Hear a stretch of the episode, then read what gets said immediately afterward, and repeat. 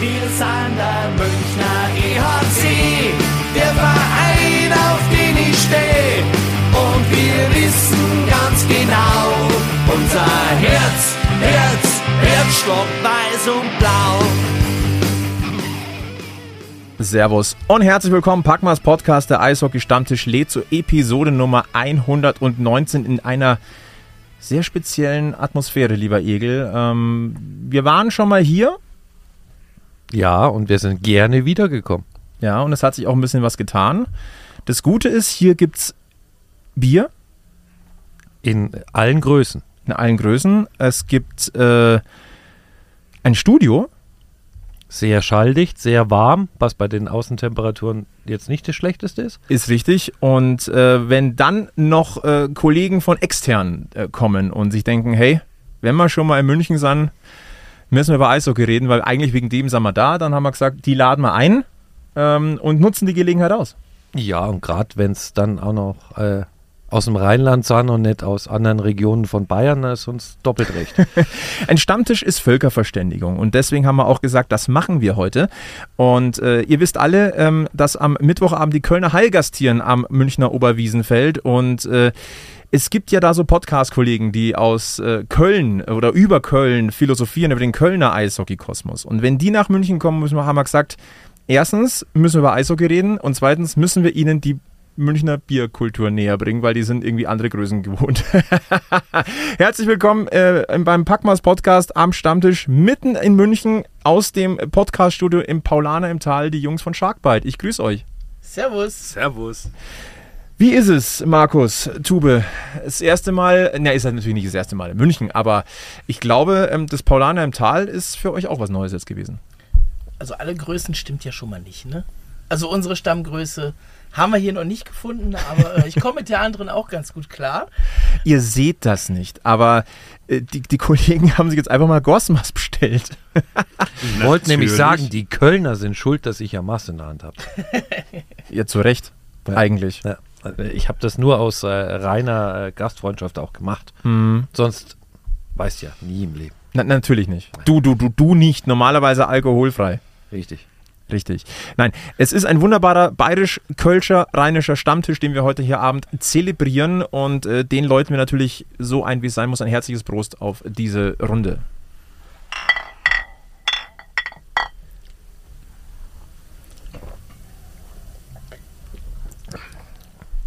So. Schokurt da im Paulaner im Tal, gell? Ist es? ist es. Wir sind auch gerne wieder zurückgekommen und äh, der, ähm, der Chronistenpflicht halber, es ist Dienstagabend 19.16 Uhr. Das heißt, ich versuche so schnell zu schneiden, damit ihr am Spieltag in der Früh zum Frühstück diese Folge hören könnt. Und sofort wisst, wie es ausgeht. Wir können das in eine Prediction abgeben, ja. Könnten ja, also ich lege mich am Ende fest, wie es ausgeht. Okay. Ja. Das werden wahrscheinlich, macht ihr wahrscheinlich auch? Ja. Ja, ja. das kriegen wir hin. Kriegen wir hin. Ähm, genau, also ich, ich versuche mein Bestes. Ähm, und habt bitte auch ein bisschen Nachsicht, wenn es vielleicht dann ein spätes Frühstück wird. Nein, ähm, wir wollen auch nicht nur über, ähm, über das Spiel München gegen Köln sprechen, das am Mittwochabend am Oberwiesenfeld stattfindet. Wir haben viele, viele kleine Themen. Ähm, wir haben schon gesagt, ähm, Stammtisch ist auch ein bisschen Völkerverständigung. Das heißt, der Kölner Eishockeykosmos, der Münchner Eishockeykosmos, es gibt ziemlich viele, es gibt viele Unterschiede, es gibt viele Parallelen, es gibt viele Überschneidungen tatsächlich auch. Und wir müssen natürlich ein bisschen auf die Liga im Allgemeinen gucken und auch so ein bisschen auf, ich sag mal, die Eishockeylage in Deutschland und ähm, ohne etwas jetzt hier vorne wegzunehmen, mehr Stammtisch im Eishockey Deutschland auch vom Gefühl her würde, glaube ich, manchen ganz gut tun, so wie wir heute gemütlich zusammensitzen. Ich möchte das Thema noch nicht aufmachen, aber ich würde es zumindest mal so zumindest einleiten. Ja, triffst du auf offene Türen, ne? Also manche Sachen, die momentan passieren, willst du im Eishockey nicht, aber ich denke, da gehen wir dann später auch ganz in Ruhe drauf ein. Genau so wollen wir es machen. Ähm, ich weise auch gleich mal darauf hin, bleibt bis zum Ende dran, denn ihr könnt heute was gewinnen bei uns. Und ich muss ganz ehrlich sagen, das freut mich sehr, weil ich glaube, das ist die erste, nennen wir es mal, zweigleisige Verlosung. Ekel, die wir bisher hatten? Also zumindest haben wir bisher nichts äh, auch für Gäste verlost. Von daher, ja, Also ganz wichtig, also auch wenn ihr äh, aus dem Sharkbite-Kosmos kommt, ihr seid heute hier auch genau richtig bei Packmas. Also äh, deswegen dranbleiben.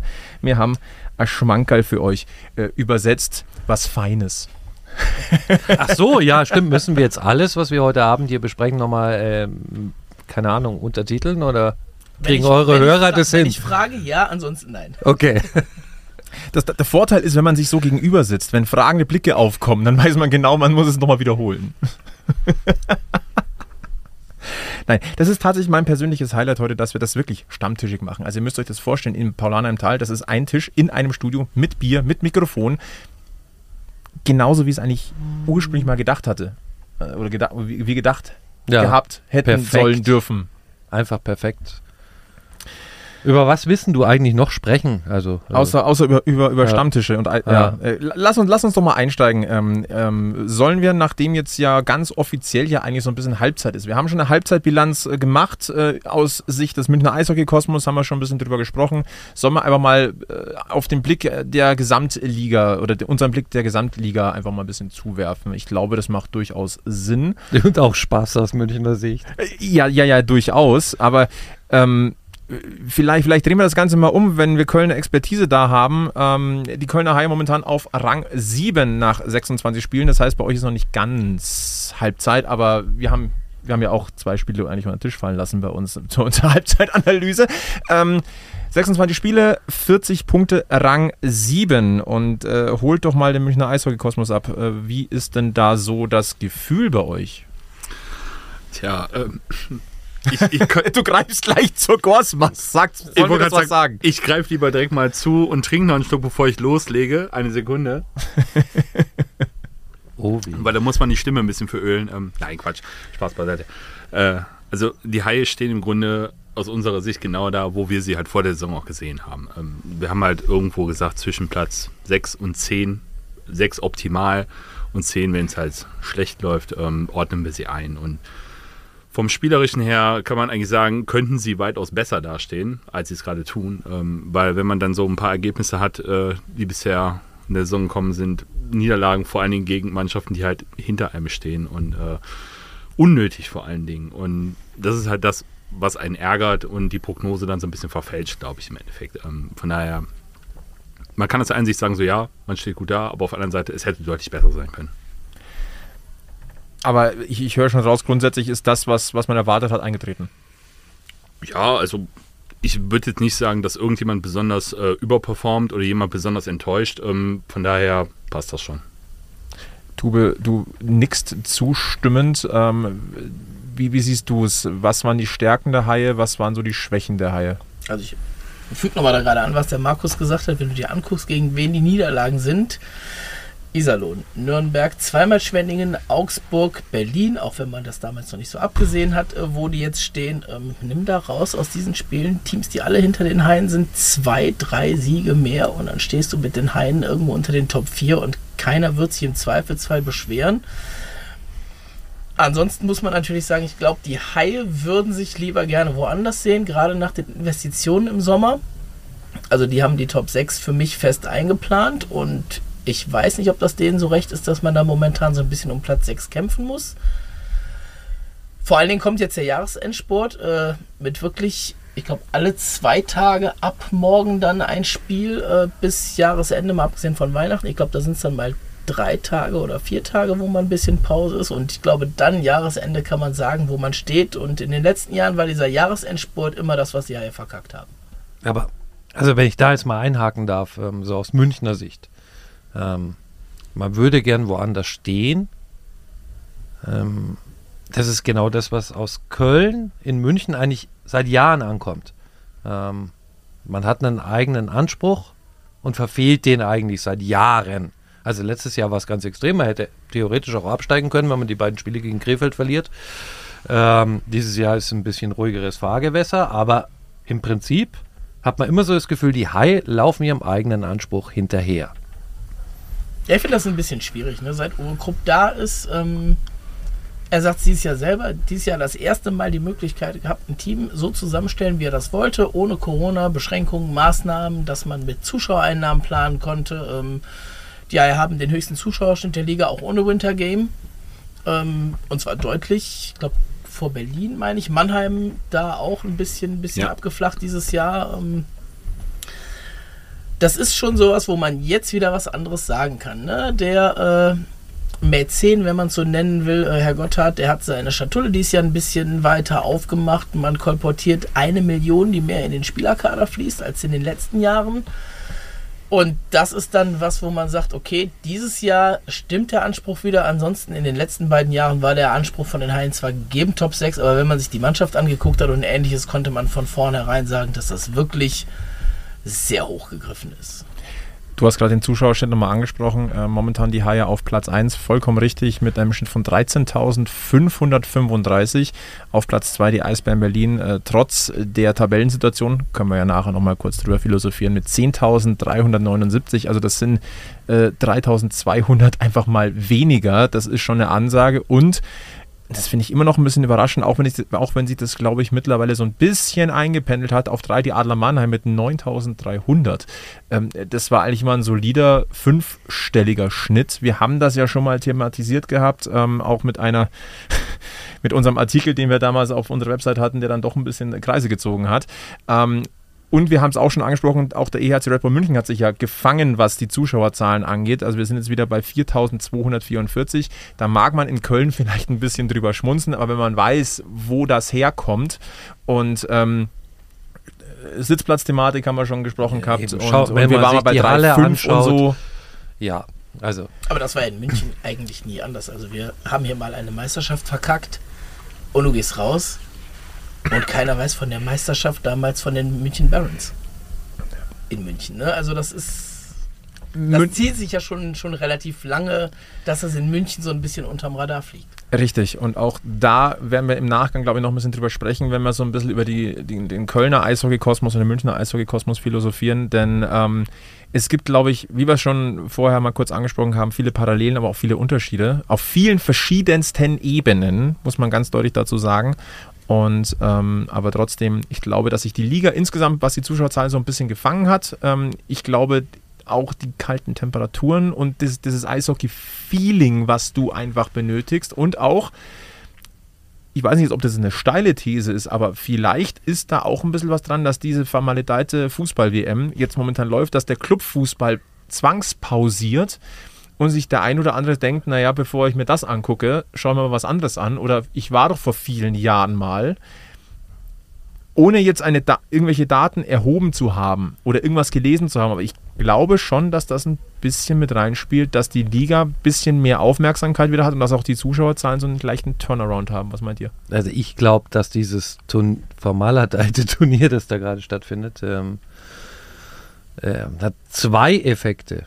Einen positiven und einen sehr, sehr negativen. Ähm, zum einen tatsächlich glaube ich, dass mehr Zuschauer deswegen sich jetzt mit anderen Sportarten beschäftigen, weil ihre eigene Sportart gerade pausiert. Ähm, das merkst du wahrscheinlich beim Eishockey, das merkst du verstärkt auch beim Frauenfußball zum Beispiel. Ähm, Da muss man natürlich sagen, die hatten auch diesen Push durch die, durch die Europameisterschaft. Ja, aber da waren natürlich jetzt auch viele Fans, die sagen, okay, bevor ich mir ein, äh, ein Spiel da bei der WM anschaue, dann gehe ich mal ins Stadion und äh, schaue mir ein Frauenfußballspiel an. Und das, das, das sind ja positive Effekte. Und ich glaube, dass äh, andere Sportarten wie Eishockey, Basketball und etc. da sicher auch profitieren. Auf der anderen Seite kommt halt dann auch ein Klientel in unsere Eishallen, das wir da vielleicht gar nicht haben wollen. Das ist vielleicht auch gar nicht so eine schlechte Überleitung für später, ähm, weil es ja durchaus momentan Vorkommnisse im Eishockey gibt, die wir so über die letzten Jahre nicht gesehen haben und ehrlich gesagt auch gar nicht sehen wollen. Aber ähm, möchten wir jetzt nicht vorgreifen, bleiben wir mal beim Sportlichen. Ähm, wenn man das Ganze mal aus Münchner Sicht mal sieht, ähm, auf die DEL, oder beziehungsweise mal was andersrum. Ähm, ich persönlich äh, würde auch die Kölner Haie dort einordnen, wo sie sind. Ähm, in Topspielen oftmals auch top performt gegen vermeintlich bessere Gegner. Ähm, ich meine, wir können ein Lied davon singen, beziehungsweise der Egel erst recht, weil du warst ja in Köln. Ja, äh, ganz ehrlich, also schaut euch die Historie an. Ich feiere diese Niederlage am ersten Spieltag. ähm, wer mit mir unterwegs war, weiß auch, ich habe sie schon direkt am ersten Spieltag in der Halle. äh, Wir haben ja diesen, also wir haben ja in der zweiten Pause diesen Wodka- und Gin-Stand da hinter der, hinter der Gästekurve entdeckt und äh, von daher war es. Das, das ist, ihr könnt es ja nicht sehen, aber das Grinsen der Kölner Kollegen ist gerade unglaublich und es gibt Silent Applaus. Und, ähm, ähm, ja, klar, also Köln hat da gut gespielt und wir nicht. Und äh, das hatten wir ja schon zweimal vorher am ersten Spieltag und äh, Ergebnis ist bekannt. Von daher bin ich da ganz optimistisch, dass es ein gutes Oben ist und äh, habe es vorhin schon mal gesagt, in Anführungszeichen, die deutsche Meisterschaft wurde am ersten Spieltag in Köln entschieden. Ich weiß jetzt gar nicht, nicht auswendig, welche Folge das war, in der wir darüber nochmal philosophiert haben, aber sagen wir mal so, die Zeichen stehen ganz gut. Um gemein zu sein, näher war Köln auch nicht mehr an den Meistertiteln dran. Also möchte kein vorzeitiges Ende dieses Podcasts riskieren. Nein, ähm, es, ist, es ist so, ähm, dass wir, glaube ich, aus Münchner Sicht, äh, haben wir in der letzten Folge schon gesagt, ähm, es gibt wenig zu meckern. Wenn es was zu meckern gibt, dann war es das Ausscheiden in der Champions Hockey League. Das war, da war die Art und Weise einfach, äh, die hat äh, wehgetan. Ähm, aber ansonsten, ich meine, zehn Siege in Folge in der Liga, das ist, das ist eine Hausnummer und ganz ehrlich, das 6 zu 2 am Wochenende gegen Mannheim. Ich glaube, nicht nur wir, sondern die meisten haben sich nochmal ein bisschen die Augen gerieben, wenn wir wissen, wir wissen ja, was, was die letzten Jahre mit München und Mannheim normalerweise los war. Und jetzt blicke ich mal ganz kurz zu den Kollegen Markus und Tube. Ähm, ihr wart ja an diesem äh, Sonntag in Straubingen. Und natürlich läuft da der Live-Ticker mit oder der Toralarm und man guckt mal, was in den anderen Stadien steht. Und ich glaube, Tube, du warst es, der, der mir vorhin beim Warm-Up-Bier, nein, Markus, du warst es, beim Warm-Up-Bier gesagt hat, dass gewisse ungläubige Blicke auf dein, auf dein Handy gewandert sind. Ja, also ganz ehrlich, äh, wenn man sich die Ergebnisse der letzten Jahre von Mannheim in München anguckt, ich glaube, die Erwartung war erstmal eine andere. Äh, klar, aus Münchner Sicht wurmt es einen natürlich, die sagen sich auch, äh, wir müssen da mal was dran ändern. Äh, da können die Haie halt auch ein Lied von singen, wenn München halt mehr gerne in Köln zu Gast ist, dass man das gerne ändern möchte. Die Niederlanden-Serie war sehr, sehr lang und hat auch sehr wehgetan, die andere, anderen Ergebnisse. Von daher äh, kennen wir das ja ganz gut. Und ähm, als es dann plötzlich 3-0 stand für München, habe ich mir wirklich verwundert die Augen gerieben und gedacht so, oh, äh, okay, das geht ja mal in eine völlig andere Richtung und das knüpft halt auch nahtlos an das an, was wir halt auch beim Wintergame gesehen haben. Ne? Also ähm, die Mannheimer waren einfach nicht gut. Und äh, dass sich das jetzt so fortführt, man hört von den Kollegen auch aus Mannheim das eine oder andere Wort über die Adler und äh, dass man da rundherum auch nicht so wirklich zufrieden ist. Ähm, und sie stehen da trotzdem auf Platz 2. Mhm. Und ich sag mal, ähm, dieses, dieses Spiel hatte, damit können wir eigentlich schon den Blick so ein bisschen weiten, sage ich mal, so auf, auf die Gesamt-DL. Ich glaube, das macht Sinn. Ähm, wenn wir sagen, wir haben Köln dort erwartet, wo sie sind, äh, wir haben München bei uns vielleicht so einen Tick erhofft, dass wir dort, dass München dort ist, wo es gerade ist. Ähm, Mehr erhofft als erwartet, wenn man ehrlich ist. Äh, ich sag mal, ich glaube, Rest Eishockey Deutschland hat München dort erwartet. Wir haben gehofft, sie dort erwarten zu dürfen. Ähm, wobei wir auch ehrlicherweise sagen müssen, als wir im Sommer auch mit Christian Winkler hier in derselben Position im Paulaner im Tal gesprochen haben, ähm, dass wir gesagt haben, also gefühlt hat bisher jeder Transfer, der da gesetzt wurde, war ein Ausrufezeichen. Ja. Dann hofft man natürlich, dass das auch genauso einschlägt. Aber du hast nie die Garantie. Jetzt ist es aber eigentlich der Fall. Also einen Totalausfall gibt es nicht. Und ähm, wenn wir jetzt aber den Blick auf die Gesamtliga äh, blicken, ich sag mal so, dass die Adler Mannheim auf Platz 3 stehen, ja, das ist grundsätzlich ist es Schlagdistanz nach oben, würde man jetzt erstmal so pl plakativ sagen.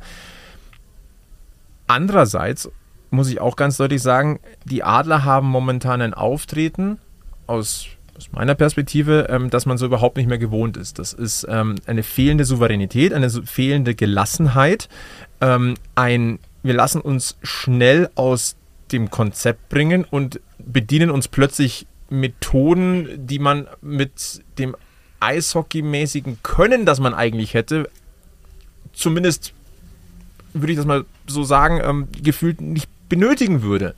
Du meinst aber jetzt nicht, dass die eine oder andere Heiligkeit öfter hinfällt, als sie müsste. Weil das ist nicht plötzlich, das machen die schon lang. Die anderen machen, Sachen machen sie auch schon öfter. Also es ist vielleicht nicht so aufgefallen, aber. Man hat es unter Pavel, glaube ich, mehr erwartet, weil er den. Ru aber, also, du kannst. Äh, die Mannheimer sind immer noch die Mannheimer. Was das angeht, auf jeden Fall. Ja, Aber ihr merkt, ich habe ich hab ganz gut hingeleitet, weil jetzt, jetzt, jetzt sprudelt es bei euch schon raus. Das war ja auch mein, meine Intention, aber. Ja, aber glaube, die Adler sind, glaube ich, da muss ich jetzt mal was sagen. Also, ihr könnt es mich da gerne korrigieren, aber die Adler sind in München und in Köln gleichermaßen beliebt. Ja. Also, innige Freundschaften verbinden uns mit den Adler Mannheim, oder? Ja, die Spiele von den Haien gegen die Adler sind eigentlich immer gut und die Haie gewinnen meistens gegen die Adler. Äh, so Ausnahmssituationen in den letzten Jahren. Aber ansonsten immer, wenn große Spiele waren, haben die Haie eigentlich immer gegen die Adler gewonnen. Und ähm, ja, man muss sie nicht mögen, ne, unbedingt. Ähm, aber äh, es gehört halt dazu und es ist ja nicht umsonst, dass das jetzt auch das Wintergame war, was die Haie sich vor drei Jahren ausgeguckt haben gegen die Adler, ne? weil es halt auch was ist, was zieht. Und eben auch von Kölner und von Mannheimer Seite, ohne dass es ein Derby ist. Sehr gutes Stichwort, ohne dass es ein Derby ist. Weil insgeheim, wenn man das sieht, was auf der Tribüne los ist, so Fanlager gegeneinander und auf dem Eis, hat das inzwischen mehr Derby-Charakter als das Spiel gegen Düsseldorf. Weil? Tube, bitte. Boah, das ist, das ist schwierig. Also zum einen liegt es natürlich daran, dass die Düsseldorfer wirklich jahrelang die Lanxess Arena gemieden haben, weil sie sich nicht gut gefühlt haben im Oberrang, wo der Gästeblock ist. Ne? Die waren einmal da, als sie unten im, in einer Frieder Feldmann-Aktion äh, unten im Stehbereich die halbe Südkurve aufgekauft haben und wirklich in der Südkurve bei den Haien wirklich halb Düsseldorf, halb Köln stand. Ich glaube, da waren mehr Düsseldorfer da als in drei oder vier Spielen sonst. Und es ist natürlich auch bei den Spielern nicht mehr das, was es früher mal war. Ne? Früher hast du Spieler, die haben das jahrelang gelebt. Jetzt hast du einen wirklich einen großen Austausch relativ häufig äh, bei den Teams und nicht jeder Lizenzspieler, der dazukommt, nimmt das so an oder kann das halt auch so, auch so nachvollziehen. Ne? Also fehlen Lüdemann und Kreuzer. Ja, Lüdemann weiß ich noch nicht mal, aber, aber Kreuzer, ja. Ne? Ja. Auf Kölner Seite würde ich dann eher sogar sagen, so ein Mo Müller. Ja, der ist der ja das- noch da. Der das noch eher so, eher so mitgenommen hat. Ähm, aber ja, die sind natürlich auch beide nicht in dieser Generation gewesen, als dieses Derby auch noch Meisterschaften entschieden hat. Ich glaube, ich glaub, man kann sagen, jetzt beim ersten Derby diese Saison, Stephen Harper hat sich beworben, in eine der aktiven Rollen dort zu schlüpfen, denn er hat ja sehr dazu beigetragen, zu diesem Comeback in den letzten 35 Sekunden. Also von daher, vielleicht gibt es da einen würdigen Nachfolger. Ähm, wie, äh, jetzt mal ernsthaft gefragt, wir nehmen das ja immer nur vom Rande wahr, aber wie wichtig ist es tatsächlich am Ende, wenn man jetzt so auf die Tabelle schaut, ich glaube, ich seid einem Platz vor der DEG, wie wichtig ist es? Zwei Plätze sogar? Oh, oh. ihr baut den Vorsprung aus. Und ihr habt sogar noch ein Spiel weniger. Oh. Aber wie, wie wichtig ist es jetzt? Ich glaube, die, ich glaube, für die Fans ist es sehr wichtig. Wenn ich jetzt für mich selber spreche, ist es mir am Ende egal, solange die Haie auf einem guten Platz stehen und gut arbeiten. Stehst du dahinter der DG, haben die auch gut gearbeitet. Ähm, was die Derbys angeht, kannst du es eh nicht machen, aber für die Fans, glaube ich, ist es immer noch deutlich wichtiger als für die Spieler, auf beiden Seiten auch. Okay. Für mich ist es sehr wichtig, das sorgt auf der Arbeit immer für ein sehr spannendes Klima. Ja, gut, das glaube ich. Ja, gut, auf der Arbeit. Ja, ja, okay, verstehe ich. Verstehe ich. Aber nochmal mit dem Blick auf, auf, auf Mannheim, ähm, was, was ich sagen wollte, es fällt mehr auf. Also man, ich habe das Gefühl, Mannheim geht mehr in die Extreme gerade. Und das im im Spiel gegen München, finde ich, ist vor allem aufgefallen, die sind ja von der Strafbank kaum mehr weggekommen. Wenn man jetzt mal diese, äh, diese 5-Minuten-Strafe gegen Chris de Sousa ähm, ausrechnet, wo ich persönlich sage, die war gerechtfertigt Und sauber dämlich, wenn ich das und dämlich. Also- So ehrlich muss man auch ganz deutlich sein. Ähm, da hat Mannheim die, die Chancen genutzt und zwei Buden gemacht. Ähm, aber ansonsten, wenn man sich das gesamte Spiel angeguckt hat, war es halt wirklich so ein, ein, von einer Souveränität aus Münchner Sicht geprägt, die ich gegen Mannheim, glaube ich, seit vier, fünf Jahren in der Form nicht gesehen habe. I- Das glaube ich lang gar nicht, du. Ja, das ist Ja. das Schlimme an der Geschichte. Also Mannheim war, war immer so ein bisschen, da, da kriege krieg ich sofort so Tennisballgroße Schweißperlen auf der Stirn Mhm. und mir denke, oh Gott, das wird wieder zach. Ähm, und diesmal war es fast, also wir, Es war ein ja, Festtag. Wir, es war ein haben, wir haben das ja schon fast äh, in den Mund genommen, glaube ich sogar oder bei Instagram geschrieben. Es war fast eine Machtdemonstration. Ja, und ähm, was uns natürlich aus München, aus, aus, aus Beobachtersicht, sage ich jetzt mal, auch am meisten gefreut hat, ausverkauftes Haus. Mit bestimmt auch dem einen oder anderen, weil ich glaube, wieder Familienspieltag auch gewesen. Mhm. Momentan ist sonntags traditionell Familienspieltag mit vergünstigten Preisen für Familien. Also die Wahrscheinlichkeit, dass da ein paar dabei sind, die das vielleicht vorher noch nicht mitgenommen haben und die dann diesen hochklassigen Sport sehen. Und das meine ich jetzt nicht, weil München Mannheim wirklich vom Eis gefickt hat, sondern auch, weil das einfach grundsätzlich zwei technisch sehr ansprechende Mannschaften sind, mit viel Spektakel, mit, mit, da ist was passiert. Dann natürlich aus Münchner Sicht das richtige Ergebnis. Du hast plötzlich seit Ewigkeiten die, die Welle wieder in, in, im Stadion. Du hast dann den Sternenhimmel, wenn, da, wenn, wenn die Hallendecke äh, ja. dunkel gemacht wird und alle hier die Sterndelwerfer und die Handylichter hochziehen.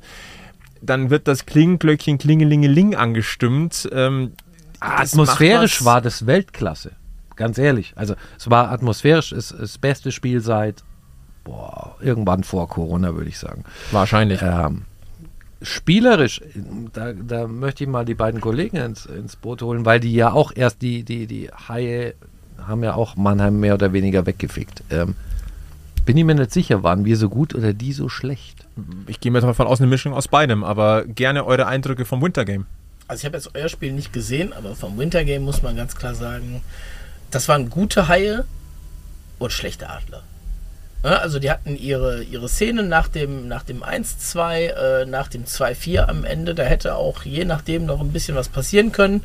Fällt das 3 zu 4 irgendwann, wird es vielleicht am Ende hinten raus noch mal ein bisschen, noch mal ein bisschen ansprechen, aber wir hatten, glaube ich, nie das Gefühl, dass es noch in die andere Richtung geht. Ähm, ich äh, wiederhole jetzt Sachen, die ich beim letzten Mal im Sharkbite, glaube ich, gesagt habe. Markus, äh, außer du, du hast äh, bis zur vorletzten Sekunde, glaube ich, hingst du äh, oben an der Balustrade und standst mehr, als dass du saßest. ja, äh, das hat seine Hintergründe. Ähm, aber ich kann dir da natürlich, also ganz ehrlich, was die Adler halt gespielt haben, das war nicht das Adler-Eishockey, was man kennt. Ja, also wenn man die Saison betrachtet und man sieht einen Matthias Plachter, beim Wintergame hat man sich gefragt, ist er überhaupt auf dem Eis? Weil da kam überhaupt nichts. Und die hochgelobte Offensive, weder ein Nigel Dawes noch ein Borna Rendulic, äh, haben irgendwelche Szenen gehabt, wo man gesagt hat, so, das erinnert einen an das, was die eigentlich können. Mhm. Äh, und auch defensiv, also das, das sah ja teilweise haarsträubend aus. Also sie haben sich ja Konter um Konter gefangen im Laufe des Spiels und ähm, weiß nicht, ob da bei den Adlern irgendwo was nicht stimmt, ob die Balance einfach nicht da ist, so zwischen Offensive und Defensive. Aber es fällt halt massiv auf und ähm, das kann echt noch schwierig werden jetzt im weiteren Verlauf der Saison. Was halt in der Hinsicht tatsächlich auch spannend ist im Duo, denn momentan der Top-Scorer der DEL ist Matthias Plachter. Ja, richtig, aber dann ist wieder die Sache Team, Einzelspieler. So, Matthias Plachter macht seine Punkte, ja, schön und gut, aber Inwiefern sind es die Punkte, die halt wirklich zum Sieg beitragen? Oder sind es halt irgendwelche äh, Punkte zum 2-0, 3-0, 4-1, 5-2 oder so, ne? Und da muss man halt auch dann mal drüber reden. Da weiß ich nicht genau, wie da so die Zahlen sind. Ähm, ja, er, hat, er hatte auch die letzten Spiele, glaube ich, relativ wenig gescored, die die Adler jetzt äh, verloren haben oder wo sie eben nur, nur knapp gewonnen haben. Die, die gute Phase von Matthias Plachter ist jetzt auch schon wieder einige Spiele her, wo er die Liga in Grund und Boden geschossen hat. Zu abhängig von einem Spieler vielleicht. Also bei uns sagt man ja immer, ja, der, der, der Topscorern tauchen die ja gar nicht so oft auf. Aber ich wollte das gerade reinwerfen, weil ich habe jetzt mal verschiedene Torschützen ganz genau so in der Saison. Ich habe mir jetzt nämlich mal die, die Topscorer-Liste der DEL mal aufgemacht, weil mich jetzt interessiert hat, wie verteilt sich das denn? Wir haben Matthias Plachter mit 33 Zählern auf Platz 1. Ähm, dann kommt äh, Taylor Lear von, von Straubing mit 30 Punkten und Dominik Bock mit 29 und Marcel Nöbel mit, mit 29. Ähm, Dominik Bock übrigens einer der Highlight-Spieler für mich in der DEL. Ähm, und der erste Münchner kommt erst auf Platz 16. Und das ist Andi Eder mit 24 Punkten. Sind, glaub, Danach kommt aber gleich Austin Ortega und Justin Elis mit vier, auch, vier, auch mit 24 Punkten im Nebenbei. Also das, ja. und dann sprechen wir jetzt über, über die Kaderbreite. Also Joe Ressen und äh, Aubry ja. auf äh, 6 und 7 aus Köln. Ja. ja. Kamera muss ja auch irgendwo da noch sein. Ähm, auf Platz 19 mit 23 Zählern, also direkt hinter Yassin Illis und Austin Ortega. Ich glaube übrigens, der Ex-Verein von Herrn Aubry wäre ganz froh, wenn er noch da wäre. Welcher von den beiden? also im Zweifel beide, aber der eine hat mehr Probleme als der andere. Gut, wenn er die Leistung da bringen würde oder gebracht hätte, ja, auf jeden Fall. Aber so ist immer leicht zu sagen, in der jetzigen Verfassung, nach Luftveränderung und dann ja. zu sein, zu dem Trainer, unter dem er scheinbar gut funktioniert, was war ja in Berlin genauso, ja. ne? und dann jetzt in Köln wieder. Weiß nicht, ob sie dann so traurig sind. Ja, ich glaube, die müssen im Moment jeden Strohhalm greifen. Also von da. Ähm, also mich hat der, und das ist ja immer positiv, wenn man das über, über einen Gegenspieler sagt, ähm, mich hat der auch schon oft sehr genervt. Das ist eigentlich das größte Kompliment, was du einem Gegenspieler immer geben kannst. Er nervt mich. Ganz ehrlich, vor der Saison habe ich noch gedacht, Aubry, was wollen die Haie denn mit ihm? Wo soll ich ihn bitte einordnen? So, was habe war, glaube ich, erste war so, ja, maximal zweite Reihe, vielleicht sogar sogar nur das Center dritte Reihe und jetzt ist er nun mal der Nummer 1 Center im Kader. Okay, es gibt auch keinen anderen, äh, müssen wir auch mal dahinstellen sagen. Ja, aber er bringt es halt dann auch aufs Eis. Und äh, die Reihe mit Touriston und Kamera funktioniert halt. Die verstehen sich blind und da kann man sich eigentlich immer darauf verlassen, dass da Punkte bei rumspringen. Auf der anderen Seite, also um mal ein Köln-München-Gegenbeispiel zu bringen, letzte Saison habe ich Nachrichten bekommen, mehr, mehr oder weniger verkürzter Inhalt, warum hat der Tiffels das bei uns nicht so gespielt wie in München? Ja, gut. Ne, das ist immer so die Sache. Ne? Ist es Ah, die Luftveränderung? Ist es das, die Mitspieler? Guck dir die Beides, Luftveränderung ja. an, nimm, nimm die Mitspieler, ne? Ein, ein Street und ein Parks äh, versus, wen hatten wir? Shepard und wer war denn noch dabei? Aber Shepard hat Äh, uns in der Vergangenheit auch Shepard oft genervt. Ihr, ihr nehmt so die Ex-Berliner, die uns immer sehr genervt haben und äh, die spielen dann mal euch, oder? Ja, aber das ist halt, das ist ja, dann, Beschwerden bitte an Uwe Krupp. ist ja dann wirklich, wirklich so eine Sache. Funktioniert das auch, ne? Und ich glaube, der ist ja auch noch nicht so alt, ne? Der reift Ja. auch, der reift auch immer noch. Und ich glaube, der spielt dieses Jahr nochmal eine andere Rolle bei euch, als es letztes Jahr schon gespielt hat. Und da muss man natürlich aber auch zu letztem Jahr noch sagen, also Richtung Playoffs ist er so ein bisschen abgetaucht. Ähm, Toni Söderholm hat ihn nichtmals berücksichtigt für die Nationalmannschaft. Das hätte ich jetzt noch eingeworfen. Ja. Sind dann halt auch so Punkte und wenn du einen guten Spieler hast, der nimmt das an, der wächst daraus. Ja. Und dann gibt es Spieler, die nehmen das eben nicht an und die verschwinden dann irgendwann wieder in der, in der Versenkung. Also ein Freddy Tiffels in der jetzigen Form würde ich sofort wieder zurücknehmen. Ich hätte ihn auch, glaube ich, nicht aus Köln gehen lassen. Ähm, man hat natürlich vielschichtige Gründe, warum er dann von Köln aus weggegangen ist. Ähm, aber klar, würde ich auch wieder zurücknehmen. Hätte ich am Anfang, glaube ich, im Zweifelsfall auch nicht so gesagt. Der hat sich aber jetzt, äh, ähm, der hat ja auch zum, zu Saisonbeginn punktemäßig ein ordentliches Tief gehabt. Jetzt ist er dabei, sich da rauszuarbeiten. Ja. Also auch mit dreckigen Toren wohlgemerkt, vor allem mal einen Schläger hinhalten oder nachstochern, was du aber benötigst, um wieder in den Flow zu kommen. Und ähm, da ist er, glaube ich, persön äh, wirklich auf einem sehr, sehr guten Weg. Wir waren noch kurz bei den Adler Mannheim. Also da ist der Trend not der Adlerfriend, sage ich jetzt einmal. Ähm, bin gespannt, vor allem was halt so diese Strafzeiten sammeln angeht. Und ich glaube, Bauchgefühl, dass sich da in den nächsten Wochen, dass sich da nochmal irgendwas rühren wird. Also irgendwas rumort dort. Aber da, Hat Pavel schon wieder einen neuen Job? Oder? aber wir sind, wir sind kein Adler-Podcast. Äh, liebe Grüße an die Kollegen von Eiszeit FM. Ich glaube, die werden da ein großes Ohr haben und dann auch darüber sprechen. Ich weiß gar nicht, wir hatten es heute, glaube ich, auf der Fahrt. Wo habe ich es gelesen oder gehört, dass die Adler noch einen Goalie verpflichten wollen zur Absicherung? Du hast es mir zumindest auf der Fahrt erzählt. Ja, ja, Wo du es her hast, hast du mir nicht gesagt. Sorry, wenn ich jetzt irgendwem da äh, die Credits nicht gebe, aber ich habe es irgendwo gelesen, die Adler suchen noch einen oder haben schon gefunden einen, einen Goalie, der noch zur Absicherung soll, weil man eben sich äh, mit der aktuellen Verletzungssituation von Felix Brückmann äh, da nicht unbedingt auf Arno Tiefensee verlassen. Ja, aber auch ich hatte jetzt nicht den Eindruck, dass sie das Spiel jetzt hier verloren haben, weil Tiefensee nicht gut gehalten hätte. Also, Da waren andere Fehler. Ja, das, das Also, natürlich auf der anderen puh. Seite, ne, aber, aber die Adler haben immer noch den, den Blick dahin, was zu machen ist. Ne? Und die Klar. nehmen sich da nicht raus. Die haben mit Tyler Godet äh, das große Problem, dass sich der Nummer 1 Center relativ früh verletzt hat. Äh, der Nachfolger Ryan McInnes hat sich verletzt, als er in Mannheim angekommen ist. Der kommt langsam wieder, der hat im Wintergame auch getroffen.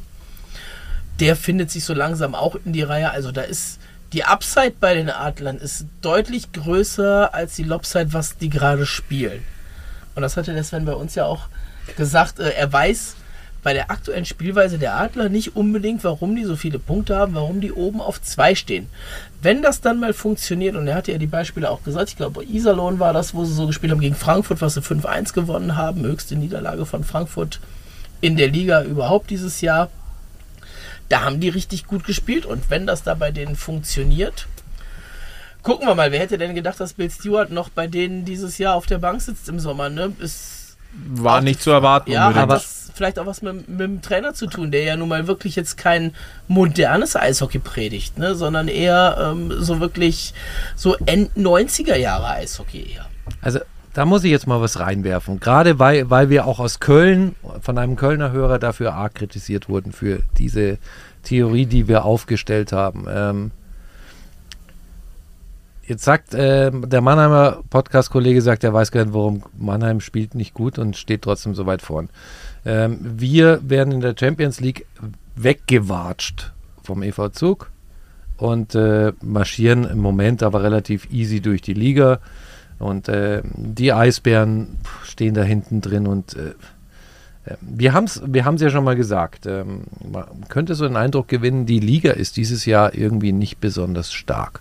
Ähm, sondern äh, die Liga hat äh, rein sportlich gesehen so einen kleinen Durchhänger. Findest du? Ich stelle das jetzt einfach mal in den Raum. Ähm, der Sebi hatte es damals gesagt, als wir noch in der CRL waren, hat er gesagt, naja, wir gewinnen viele, viele unserer Spiele, ohne wirklich Vollgas geben zu müssen. Jetzt sind wir nicht mehr in der CRL, seit wir ausgeschieden sind, haben wir kein einziges Spiel verloren. Ähm, aber wurden eben in der CRL richtig abgewatscht, so wie alle deutschen Teams dieses Jahr. Ähm, die Mannheimer waren nicht in der CRL, sagen aber selber, sie spielen nicht wirklich gut, sind aber trotzdem unter den Top 3 in der Liga. Woran liegt es? Also das ist natürlich zum einen die beiden Teams mit den auf dem Papier besten Kadern überhaupt. Ja, München und Mannheim, wer die vor der Saison nicht oben gesehen hat, der hat irgendwas anderes getrunken als wir heute äh, wahrscheinlich. Ähm, Ah, In diesem Sinne, kurz mal Prost in Ja. die Runde. Das, das muss sein. Und äh, liebe Grüße ans Paulaner im Tal. Wunderbar. Wie, wie ist die Gosmas? sehr gut. Sehr gut. Hervorragend. Wirklich. Ja, aber wenn du, wenn du auf die Tabelle guckst, äh, der Abstand München zum zweiten, Punktequotientenmäßig, der ist genauso groß wie der Abstand Platz 2 zu Platz 10.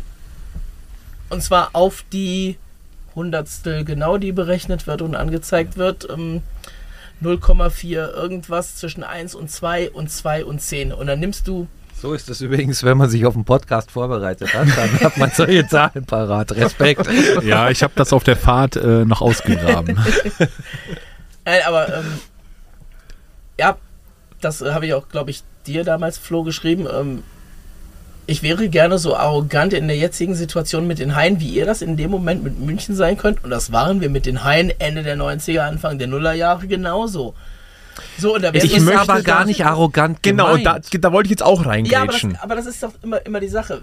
Das findest du selbst vielleicht als selbstbewusst und der andere, der es aber nicht so sieht, sieht das als ziemlich arrogant an. Nein, nein, nein, nein. Ich bin in erster, äh, ich glaube, ich muss da mal etwas aufräumen. Ich bin in erster Linie bin ich mal Eishockey-Fan und ähm, sehe gern großartigen Sport und bin der erste, der, der sofort auch dem Gegner gratuliert, wenn er am Ende deutscher Meister wird. Um Gottes Willen. Aber ich finde, dass die, die Qualität der Spiele, die wir im Moment in der DEL sehen, ich weiß nicht, irgendwie Frage, nimmt mich das diese Saison das- nicht so mit. Und das, darauf wollte ich eben hinaus. Wir haben jetzt dieses Jahr auch den Vorteil in der DEL einer, einer Russland-Krise, dass Spieler nicht dahin gehen, sondern bessere Spieler in die Liga kommen. Macht es die Liga nicht im Zweifelsfall enger? Das muss die Spiele nicht besser machen, aber es macht die Liga enger. Und das ist wieder der Punkt, wo wir mit den Punkten, wo ich eben darauf hin wollte. Ihr seid momentan deutlich oben und zwar völlig zu Recht. Aber danach hat sich das so eng zusammengeschoben, dass du mit einem richtig guten Wochenende mal von Platz 10, ich glaube, auf Platz 6, von 6 auf 3, von 4 auf 2 springen kannst oder eben mit einem verlorenen Wochenende umgekehrt. Das haben die ja jetzt mitgemacht mit Schwenning und Straubing. Wir standen auf Platz 5, waren ein Punkt, glaube ich, von Platz 4 entfernt, sind jetzt auf 7 ohne dass andere vielleicht irgendwas dafür gemacht haben, vor uns zu sein. In Bremerhaven, die waren am Anfang der Saison, waren die oben. Dann verletzt sich ein Oberst, dann verletzt sich ein Jeglitsch. Seitdem gewinnen die Spiele nur noch sporadisch. Ne? Und das sind halt wirklich zwei Ja. Spieler, die, die einen Unterschied Ja, ja, machen. absolut. Ne? Und von daher, ich glaube nicht, die Liga ist schlechter geworden. Ich glaube, die Liga ist enger geworden. Und das macht die Spiele von der Qualität vielleicht nicht unbedingt besser, wenn es enger ist, weil sich mehr neutralisiert. Finde ich eine gute These. Ich würde gerne eine Sache nur kurz einwerfen. Äh, diese, diesen Vorwurf der Arroganz. Ganz wichtig. Und ähm, da, da, da, ähm, da bin ich auch, vielleicht komm, bin ich dazu sehr Medienmensch, aber etwas Gesagtes wirkt anders als rein Gelesenes. Weil uns wurde natürlich die Aussage, die wurde gerne mal aufgegriffen, wurde dann auf Twitter und, und Social Media mal geteilt und heißt sofort für die arroganten Münchner. Wenn man genau reinhört, wird sogar, glaube ja, Sevi war es damals, hat sogar gesagt, das klingt jetzt richtig blöd, aber ich versuche das zu erklären. Die Liga ist meiner Meinung nach schwächer und München schafft es irgendwie mit halber Kraft. Wenn man diesen Gesamtkontext sieht und das gehört hat, und es wurde, wurde tatsächlich von einigen Hörern sogar zurückgespiegelt, nachdem sie die Folge gehört haben, nach, und nachdem sie schon, ich sag mal, gewütet haben, Schöne ihr Grüße habt an recht, Luca aus Köln, ja.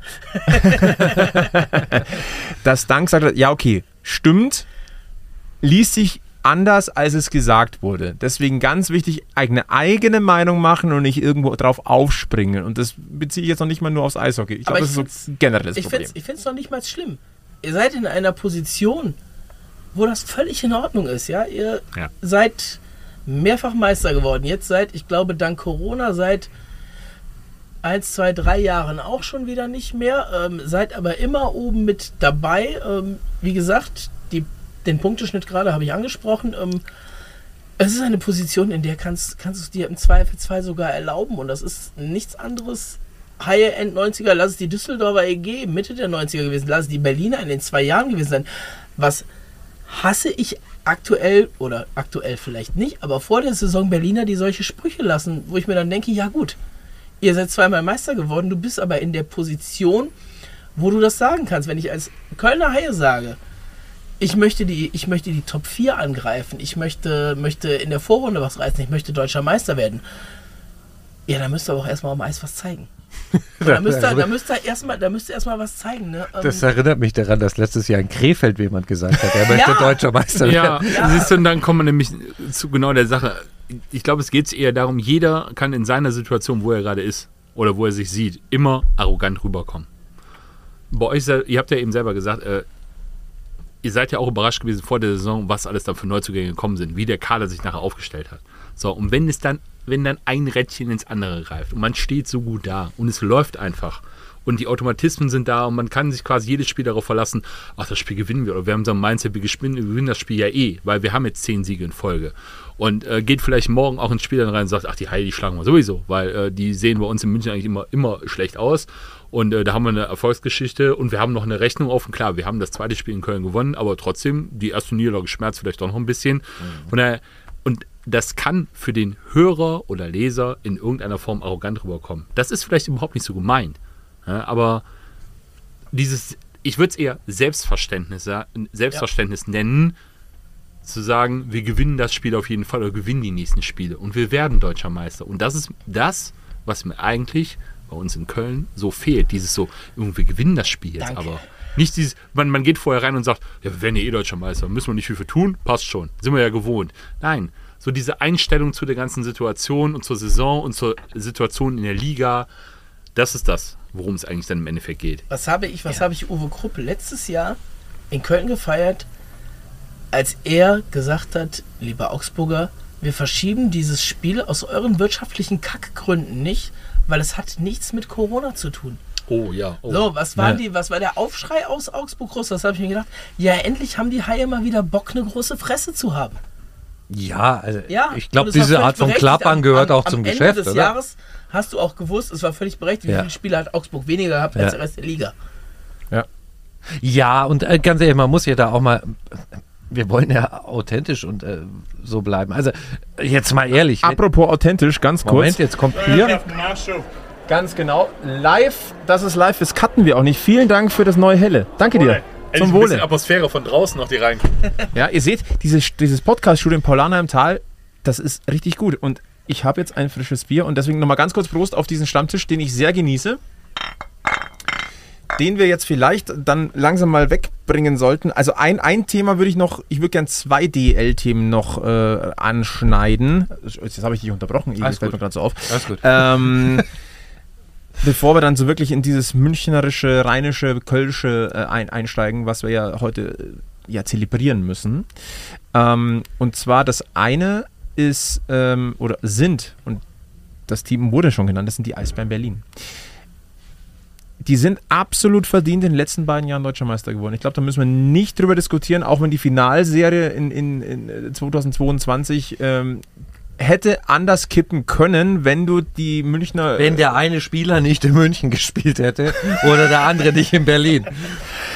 Ja. Dessen Name ich nicht mehr sagen darf, weil ich sonst wahrscheinlich irgendwann werde ich echt verklagt wegen ihm. Nee, äh, von daher, nein, ja. Ja, ähm, aber es ist Fakt. 27 Spiele gespielt, 30 Punkte, die Eisbären Berlin momentan auf Platz 13. Und als amtierender Meister. Jetzt stecken wir alle natürlich nicht im Eisbärenkosmos drin. Aber dass da irgendwas nicht passt, ich glaube, das, das, das ist offensichtlich, weil der, die Qualität im Kader, da müssen wir, glaube ich, nicht darüber diskutieren, dass die normalerweise für die Top 6 locker reichen sollte. Ähm, und schon habe ich ein ja. Diskussionsthema angestoßen. Legt los. Ja, also ich glaube, wir haben sie vor der Saison auf Platz 3 einsortiert, Markus, hinter München und Mannheim, wenn ich es richtig im Kopf habe.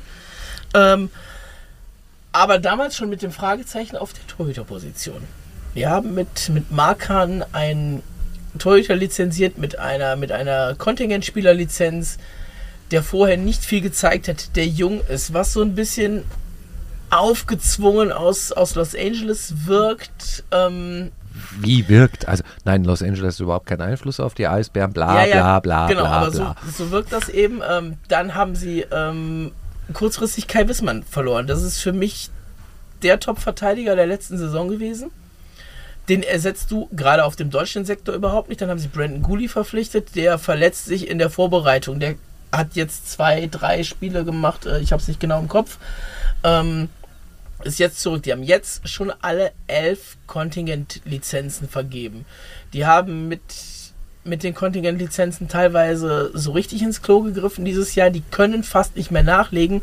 Wenn du hörst, dass die momentan überlegen, einen Brandon Maxwell aus Bremerhaven zu verpflichten, das, das schreit ja fast schon nach Verzweiflung.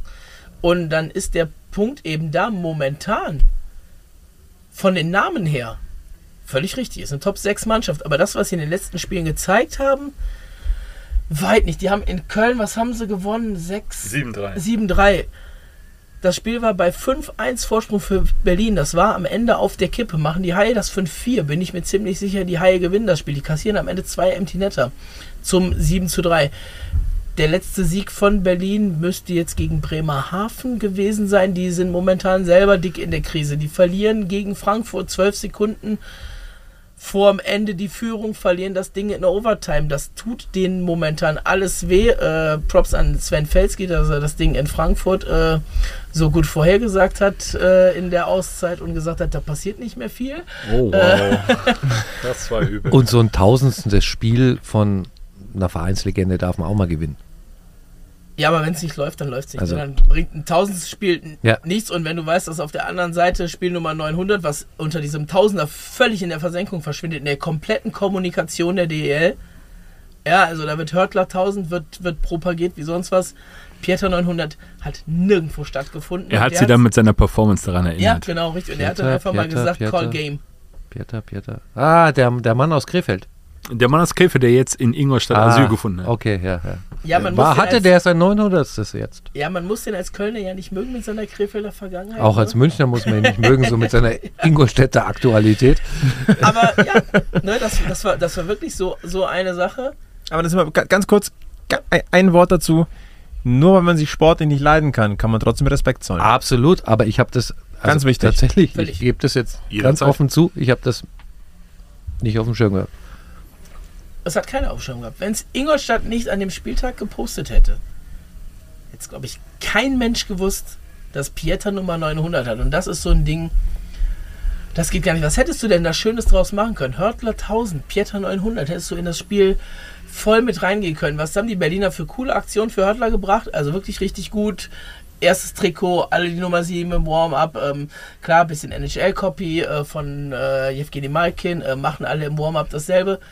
Ja, Die ganzen das Trikots oben unterm die Hallendach Trikots von oben unterm Hörtler. Hallendach von jedem Jahr, genau. Macht das doch eben für beide Seiten. Ne? Macht das halt mit einem Pieter bei seiner 900 auch.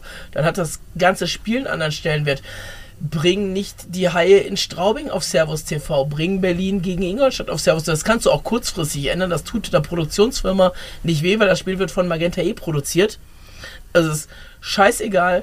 Und dann kommt dann Pieter und sagt sich, okay, wenn ihr mich so vergesst, dann verhagel ich euch das jetzt hier. Und äh, keine Ahnung, ob er es wirklich im Kopf hatte, aber ich könnte es mir gut vorstellen und äh, ich gönne es ihm auch als Kölner von Herzen, dass er das Ding so gemacht hat. Und ja, dann verliert Berlin eben auch ein Spiel 1000 von Hörtler. Und wie hat äh, Marcel Nöbels die Tage vorher gesagt in der, in der Eishockey-Show von Magenta, wir stehen zu Recht da, wo wir stehen. Und das ist einfach so.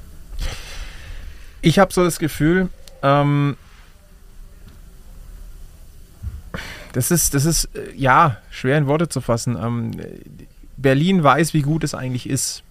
Nur je länger das dauert und je länger der Baum nicht umfällt, desto schwieriger wird's. Oh, das kennen wir aus Köln letzte Saison. Ja, und äh, es gibt in anderen Sportarten mehr als genug Beispiele von, wir sind eigentlich zu gut zum Absteigen, wir sind ein großer Name, uns passiert schon nichts. Ähm, liebe Grüße nach Gelsenkirchen, nach Hamburg. Oder, Ja, oder danke. tatsächlich, wenn wir beide ehrlich sind, auch liebe Grüße an die Grünwalder Straße. Ähm, da gab es ähnliche Nummern. Hatten wir mal, ja. Also von daher, Das ist, äh, ganz kurz, das ist dieses Selbstverständnis, wir schaffen das. Egal wie. Wir sind Erfolg gewohnt. Das ist kann- halt, das ist halt das Gefährliche. Ja. Aber am es Ende kann ist es dem Vorteil Gegner sein, es kann egal. aber gefährlich sein. es ist dem Gegner am Ende egal. Und ähm, wenn du da nicht rechtzeitig die Kurve kriegst, du krie- kriegst den Schalter ja auch nicht mehr umgelegt. Wenn du mal in dem Strudel bist, Ja, Und das, und das ist auch etwas, ich weiß nicht, das hat Uwe Krupp in der Vergangenheit auch gerne mal gesagt, der Gegner war bereit. Der Gegner gibt gegen, gegen uns, wenn wir da hinfahren, sei es Augsburg, sei es Schwenning, sei es Straubing, egal wer, die geben immer 120 Prozent. Für Ja. die ist das immer ein Riesenevent, wenn die Kölner Haie vorbeikommen. Ja. Und ich denke mir immer, mit welch, dann kommen wir wieder zum Thema Arroganz.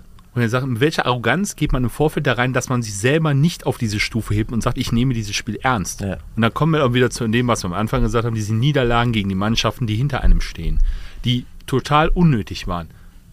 Nicht nur, weil es sich im Spielverlauf so ergeben hat, sondern von vornherein, weil man direkt ab der ersten Sekunde gemerkt hat, die sind mit dem Kopf einfach nicht 100% bei der Sache. das ist übrigens das, was ich meine, wenn ich sage, wer das Spiel gewinnt, und das gilt auch für morgen Abend, entscheidet der ERC Red Bull München. Wenn der ERC Red Bull München seine Top-Leistung abruft, wird er dieses Spiel morgen Abend gewinnen. Wenn nicht, wenn er da nur Mühe nach, nachlässt und die Haie sind bereit, werden die Haie Spiel gewinnen. aber dann spielst du Eishockey nach Papier. Dann kannst Ja. du das bei jedem, bei jedem Team sagen, was auf dem Papier die besseren Namen hat. Es ist natürlich schwer auf ein Spiel runter, also über eine Ja. Saison, glaube ich, sind wir uns da einig, Ja. dass äh, am Ende wirst du immer ein Team in der Liga haben, über das läuft die Meisterschaft. Ähm, das sind meines Erachtens in der Saison tatsächlich wir. Ähm, Ja, wir haben es vor der Saison gehabt. Wir haben ja äh, von euch den Sebi bei uns gehabt in der, in der Preseason. Wir haben von jedem eine Tabelle erstellen lassen. Ich glaube, von den 15 Tabellen, die wir hatten, war Red Bull 13 Mal auf 1. Und die anderen beiden Male auf 2. Ne? Es aber ist so- nochmal, das ist gar nicht arrogant gemeint. Aber also, wenn ein Spiel normal läuft, haben wir in der Regel die bessere Mannschaft da auf dem Eis. Ich glaube, es ist so ein bisschen der Fluch des großen Namens auch. Ja, und Ich sag mal, jetzt- wenn du jetzt gegen Berlin, gegen München, gegen Mannheim, Ja. gegen Köln spielst, und da rechne ich Köln noch dazu, weil Köln hat einfach so diesen, das ist ein Klang im Eishockey. Und das, egal wo die stehen in der Tabelle, es ist ein Name. Das ist, wir wollen nicht zu viele Fußballparallelen zielen, aber der HSV oder Schalke, das sind Namen. Da bist du motiviert als Gegner eines vermeintlich kleineren Teams oder einer kleineren Organisation. Und ähm, Aber ich mache das gerne an der Stelle, an der Stelle rund. Berlin auf dem Papier schlagen die zehn Teams aus der Liga mit Sicherheit. Und dann nimm dieses Spiel gegen Bietigheim in Berlin, wo Bietigheim mit, boah, wenn es hochkommt, drei Reihen anreist, ohne Trainer. Oh ja. Mit dem, mit dem Co-Trainer. Schöne Grüße an äh, Rupert Meister, DNL-Meistertrainer der Haie äh, an der Stelle. Der holt sich jemanden dazu, der mit dem Verein überhaupt nichts zu tun hat, dem aber vertraut, den auf Co-Trainer stellt. Und dann gewinnen die dieses Spiel in Berlin, wie übrigens ihr letztes Jahr Gegen, Gegen, Bietigheim. gegen Bietigheim nämlich auch, äh, als ihr die, die Corona-Probleme habt, wo jeder vorher gesagt hat, Ja, Bietigheim muss das gewinnen. Ja, Berlin musste das Ding auch gewinnen. Ne, und Ja. dann bist du bei der Saison der Berliner, wo du sagst, da läuft einiges gehörig schief. Ja. Ähm, und das kommt so schnell nicht wieder. Also in Berlin würde es ja eigentlich schon reichen, wenn man in der Regel sein Leistungsvermögen aufs Eis bringt. Muss ja gar nicht jedes Mal. Aber in der Regel, wenn man sein Leistungsvermögen aufs Eis bringt, ist man nicht auf Tabellenplatz 13. Ja, auch bei den Sachen, die wir angesprochen haben. Also- Torhüter, Verteidigung, hinten raus, ähm, dann holen die Marcel Barenka aus Köln, der spielt da dritte Reihe, vierte Reihe, wo du genau weißt, bei Marcel Barenka, das funktioniert nicht, den in so einer Reihe spielen zu lassen. Das hat in Köln nicht funktioniert, das funktioniert woanders. Der Wechsel nach Augsburg spielt mit LeBlanc und Payal erste Reihe. Ja, was hat er jetzt? Point per Game, seit der in Augsburg ist? Ja, aber äh, das ist es halt. Also ähm, das ist ja was, was man über Uwe Krupp ja oft sagt. Äh, junge Spieler brauchst du ihm nicht schicken. Würde ich bei Barinka noch nicht mal zu unterschreiben, weil Barinka hat lange Zeit erste Reihe, zweite Reihe in Köln gespielt. Er war dann letztes Jahr so, so ein bisschen das, das Bauernopfer nach äh, Uwe Krupps Ausraster in Nürnberg. Ab da hat Marcel Barinka kein Spiel mehr für die Haie gemacht, mit der großen Ausnahme, die die Regel bestätigt. Als viele Verletzte da waren, ein Spiel hat er tatsächlich dann nochmal gemacht. Ähm, ja, und da war der Wechsel nach Berlin, war schon klar. Und das war dann so ein bisschen so eine Mischung aus, okay, an dir mache ich es jetzt fest. Und deine Leistung ist im Zweifelsfall dann auch nicht so ganz das, was man erwartet hat. Ähm, aber ja, in Berlin hat es jetzt relativ früh geendet. Ne? Und wie gesagt, in Augsburg erste Reihe, LeBlanc, Pale und der, und der punktete einfach, weil es ein guter Spieler ist, wenn man ihn richtig einsetzt. Der letzte Punkt ähm, im DEL-Überblick, den wir heute machen, äh, wäre tatsächlich insgesamt ähm, der Keller, denn es wird einen Absteiger geben, vielleicht sogar zwei. Und wenn wir uns die Plätze 10 bis 15 angucken, dann sind das Iserlohn, Schwenningen, Nürnberg, Berlin, Augsburg, Bietigheim. Machen wir eine Bold Prediction. Wer steigt ab? Ich hatte ja, gebe ich auch zu, es gibt ja diese Podcast-Tipp-Runde, ähm, da wird man es am Ende der Saison sehen. Ich hatte auf äh, 15 die Iserlohn Roosters. Die haben mir am Anfang der Saison auch den Gefallen getan und wirklich, also das war, War das Eishockey? na, das war wirklich katastrophal schlecht. Dann haben die den Trainer getauscht und ähm, seitdem funktioniert das dort zumindest so, dass ich sage, ja, also letzter wären sie nicht. Ähm, ich habe wenig Hoffnung, dass Bietigheim diese Kurve mit einem Trainerwechsel auch kriegt. Und ähm, ja, also alles andere als dass Bietigheim letzter wird, würde mich tatsächlich sehr überraschen. Und der Vorletzte? Der dann zittern muss. Also ich glaube nicht, dass er lange zittert. Ich glaube tatsächlich, dass Kassel DL2-Meister wird und auch die Playoffs gewinnt. Ähm, ich glaube deswegen, dass, wir- dass wir zwei Absteiger haben werden. Und ähm, ja, also ich würde sagen Augsburg. Okay. Ja, das ist eine perfekte Überleitung, weil äh, vor der Saison haben wir ja uns auch unterhalten und unsere beiden Tipps waren halt auf 15 Bietigheim, weil wenn man sieht, was Bietigheim an Qualität verloren hat, das ist schon gravierend und ähm, sie können es halt überhaupt nicht auffangen. Und äh, ja, als zweites hatten wir auf 14 halt auch die Ne, wir Augs wir hatten es umgekehrt tatsächlich. Aber nur, umgekehrt, so- aber nur weil die anderen alle Bietigheim auf letzten gesetzt hatten, wollten wir das hier noch machen. Ja. Dann danke für die Korrektur. Und Dann hatten wir halt noch die Augsburger Panther halt. Ne? Und äh, ja, wenn man sich halt, wie du sagst, 10 bis 15 anguckt und die Teams anguckt, ähm, es ist halt schwer, da einen zweiten zu benennen. Und ähm, klar, Augsburg fällt einem als erstes ein. Und Augsburg würde ich jetzt von meiner Seite auch weiterhin da sehen, weil die Torwartposition mit Dennis Endras, klar, ist gut besetzt. Aber seine Verletzungsanfälligkeit und wenn er mal ausfällt und dann hat man einen Markus Keller im Tor, der kann das halt bei weitem nicht auffangen. ne? Und ja, Marcel Barrinka ist jetzt da. Tubu, du hast gerade gesagt, der hat Point per Game oder sogar mehr aktuell in seiner Performance. Aber nehmen wir mal an, einer aus der Top-Reihe fällt raus. Was ist dann noch in Augsburg da? Und ähm, das sind so dann die Faktoren, wo ich sage, da stehen die anderen, sind die anderen besser aufgestellt. Ich bin, ich bin jetzt zum Beispiel nur als äh, kleiner Sidefact mega enttäuscht eigentlich von der Platzierung von Nürnberg. Da hätte ich eigentlich viel mehr erwartet. Ne? Unter Tom Rowe, klar, viele junge Spieler im Kader, Aber da war so eine gewisse Euphorie, die man gespürt hat. Und dann stehen die jetzt da unter den letzten fünf. Man fragt sich, oh, wo geht die Reise hin? Ja, wirft Die man das spielen Konzept- auch nicht so schlecht Eishockey. Nee, deswegen. Ja. Also, das ist das, was einen so überrascht. So, warum stehen die da hinten? Ja. Ja, klar, Iserlohn, hast du gerade gesagt, mit dem Trainerwechsel, die haben jetzt so den, den Turnaround geschafft. Ähm, klar, haben die letzten Spiele auch nicht mehr ganz so gut gespielt. Da gab es ja dann auch eine entsprechende Ansprache oder Pressemitteilung von äh, Greg Poss, der seine Spieler in die Pflicht genommen und gesagt hat, so, wir machen nur das Nötigste, aber gehen nicht darüber hinaus. Von daher muss man mal sehen, wo dann auch wieder die Reise hingeht. Aber den traue ich trotzdem zu, am Ende vor Augsburg und Bietigheim zu stehen. Also bleibt das äh, Zünglein vielleicht da unten an der Waage. Eigentlich Schwenningen. Oder Berlin. Naja, jetzt nehmen wir mal Berlin raus. Äh, Unterstellen wir mal, Berlin kriegt irgendwie so wie zum Beispiel Köln letzte Saison, wenn es äh, drauf ankommt, die Leistung wieder aufs Eis. Schwenningen, tatsächlich finde ich, ist in der Saison sowas, was äh, zumindest bei mir völlig unterm Radar läuft. Also Ja. Schwenning ist der einzige Verein in, der, in dieser Saison, gegen, die Haie, gegen den die Haie noch nicht einmal gewonnen haben. Und ich kann dir im Kicktipp zum Beispiel, wenn da Schwenningen steht, ich kann dir gar nicht sagen, spielen die gerade gut, spielen die gerade schlecht. Ja, Da passiert einfach auch äh, in der Wahrnehmung nach außen, finde ich, passiert in Schwenningen gar nichts. also ich glaube, wir sind uns einig bei Bietigheim. Und auf der anderen Seite ähm, glaube ich, dass kaum ein Team so abhängig von einzelnen Spielern ist wie Augsburg und Schwenningen. Siehe Endras, äh, siehe ein Eriksson, wenn der in Schwenningen ausfällt, dann ja, wird das da auch ganz schnell dunkel. Bin ich mir ziemlich sicher.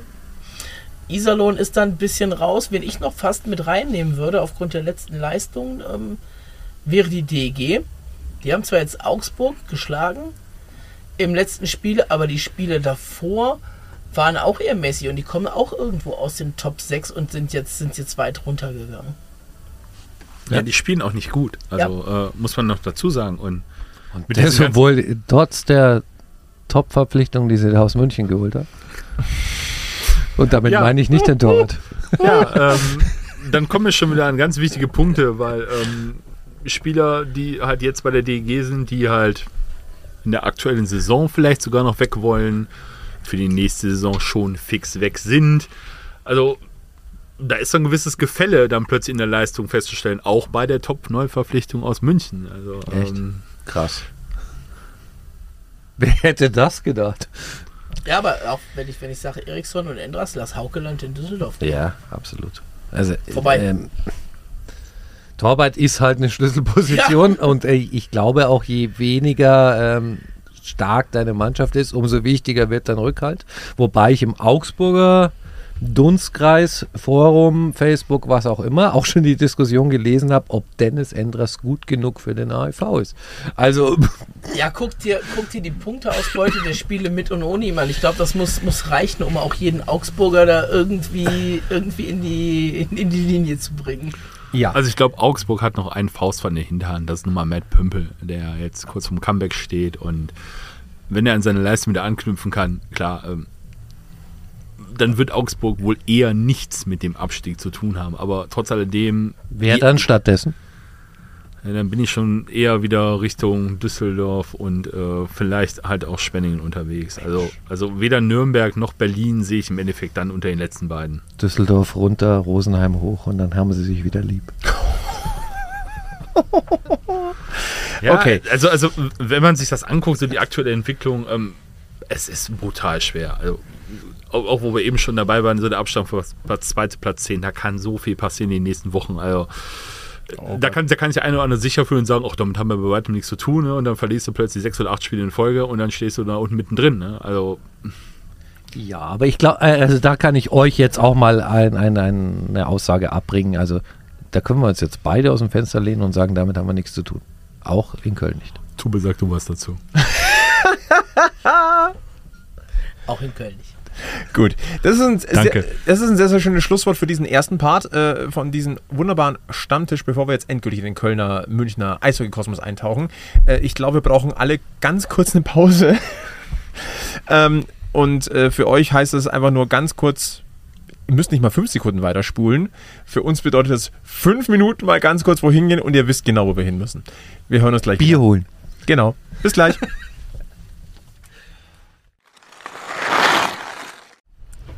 So, wir melden uns zurück. Äh, für euch war das jetzt wahrscheinlich genau, waren es fünf Sekunden, für uns waren es fünf Minuten wirklich, die waren einfach mal kurz notwendig. Aber jetzt steigen wir wirklich ein in den äh, Münchner, Schrägstrich Kölner Eishockey-Kosmos.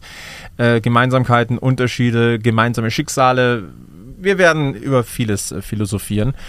Ähm, ganz wichtig, nochmal der Hinweis, es lohnt sich dran zu bleiben, äh, denn wir haben ein Gewinnspiel nach am Ende für diese Folge für euch. Und das ist für Münchner und Kölner interessant. Und äh, deswegen äh, dran, dranbleiben äh, lohnt sich. Ähm, ich glaube, wir müssen mit einem Thema einsteigen, das äh, seit zwei, drei Wochen aktuell ist. Äh, der Name heißt, äh, lautet Justin Schütz. Ähm, die Anzeichen verdichten sich, dass er München verlassen wird. Äh, da müssen wir, glaube ich, nochmal ansprechen, äh, dass die U23-Regelung bei ihm ähm, in der kommenden Saison entfällt. Und ähm, ähm, auch ihr, liebe Kollegen von Sharkbite, habt das natürlich thematisiert, denn er wurde mit, äh, mit den Kölner Haien in Verbindung gebracht. Dann hat es geheißen, ähm, also nicht nur von euch, aber auch von euch. Ähm, dann kam von Seiten der Eishockey News, ähm, dass dass, ähm, dass das stimmt, dass Justin Schütz wahrscheinlich München verlässt, aber es wohl nicht Köln wird. Ich glaube, wir müssen das Ganze nochmal einmal einordnen, weil es ist ein Gerücht, das hier rumwabert und das müssen wir einfach nochmal, glaube ich, ein bisschen detaillierter einordnen. Und das ist, glaube ich, jetzt genau der richtige Rahmen dafür, denn äh, äh, wenn Münchner Ohren und Kölner Ohren zusammensitzen, dann sollte man darüber nochmal reden. Wollen wir? Gerne.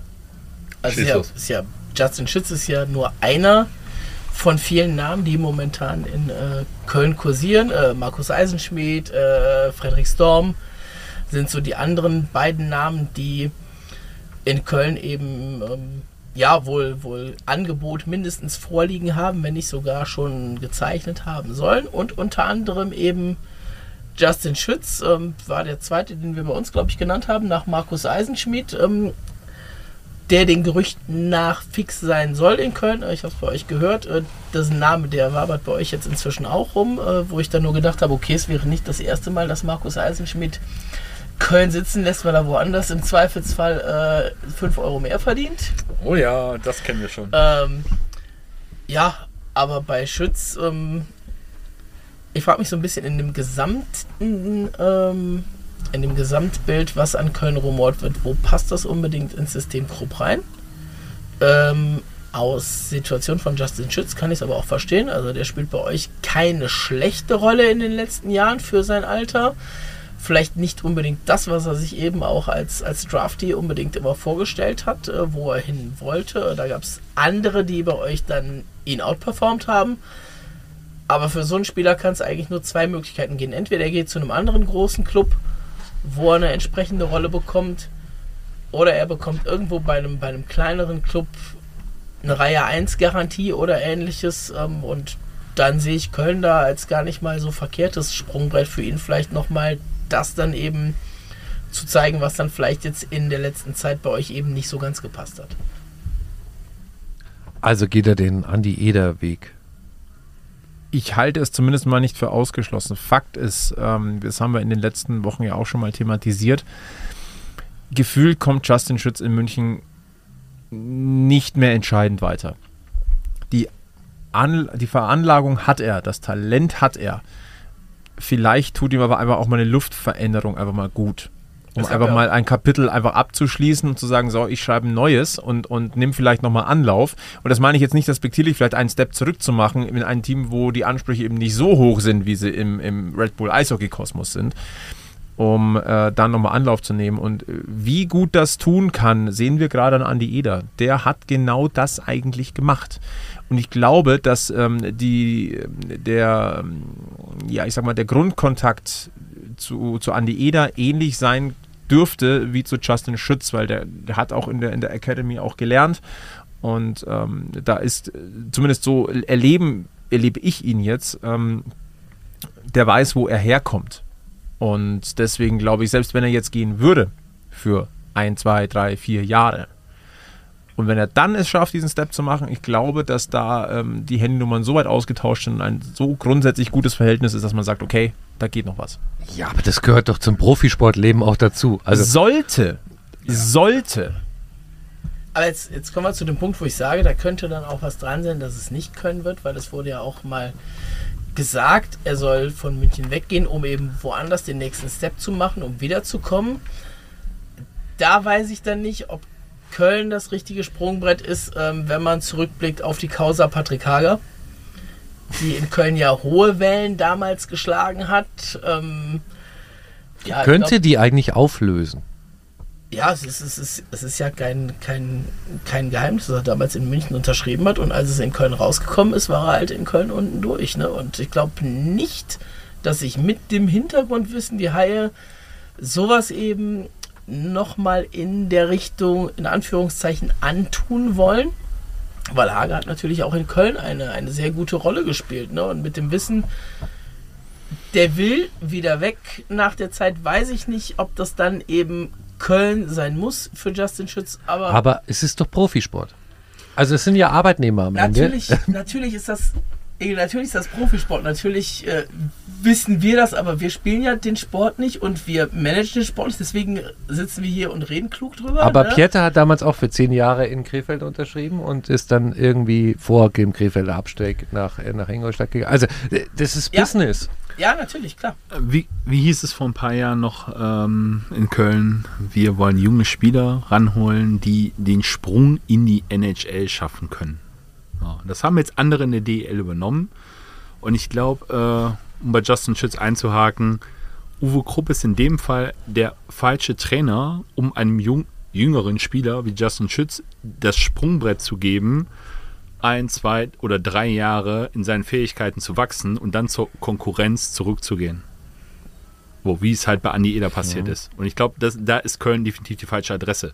Und ich bezweifle auch, dass ein Justin Schütz, wenn es so kommen sollte, äh, in der ersten oder zweiten Reihe so einen festen Platz hätte, wo er dann mit seinen Aufgaben wachsen könnte, an der Seite von gestandenen Ausländern, sagen wir es mal so, und dann seine Fähigkeiten verbessern könnte. Und wie gesagt, da glaube ich, ist Uwe Krupp einfach der falsche Trainer. Und deswegen glaube ich inzwischen auch nicht, dass Justin Schütz nach Köln wechselt. Wobei wir immer noch der Meinung sind, dass das Ding eben steht. Ne? Also das. Ja, aber dann stellt sich halt die Frage, wo findet er sich dann im Ja. Line-Up wieder? Bei den Namen, die wir schon kennen, die für nächste Saison dann fix da sind, dann passt er halt irgendwo auch nicht. Vor allen Dingen auch deswegen, weil er halt kein U23-Spieler mehr ist. Und da Wie muss das man halt ja- gucken, Wie das ja in München auch sein wird. Ne? Also Ja. wird ja nicht. Ja gut, aber in München geht man anders mit der Kategorie Spieler um. Die bindet man halt entsprechend in den Kader auch ein und stellt ihn dann gestandene Ausländer oder Deutsche an die Seite, wo sie dann viel lernen können und Erfahrungen sammeln können. Und das ist halt in Köln eben nicht der Fall. Und da muss ich halt dann das große Fragezeichen setzen und sagen, wäre Justin Schütz und Köln die ideale Verbindung oder wäre es nicht besser, er würde vielleicht irgendwo anders hingehen? Es ist auf alle Fälle eine spannende Position und ähm, in der letzten Folge, glaube ich, habe ich Justin Schütz auch so ein bisschen als den Verlierer der Saison einfach so ein bisschen mitbetitelt, weil eben der nächste Step nicht gekommen ist. Was ich sehr schade finde, weil ich halte persönlich sehr, sehr viel von Justin Schütz. Die Frage ist nur, der nächste Step muss eigentlich sitzen, entweder um Anlauf zu nehmen oder aber um sich auf einem ähnlichen Level, was auf dem sich München bewegt, woanders zu beweisen. Das ist das Problem, was du in München halt hast. Ähm, wenn du aus der U23-Regelung rausfällst, da kommen halt so viele hinten nach, die raufdrücken. Ähm, die Grenings, Varekas und äh, so weiter, Lutzes, die da, die, die da halt so, so rumschwirren. Ihr habt ja einen Ähm. Pool, der ist ja sehr tief. Also Können wir vielleicht in, dem Form, in der Form mal ganz kurz eins reinwerfen. Die U20-WM, die ansteht zum Jahreswechsel.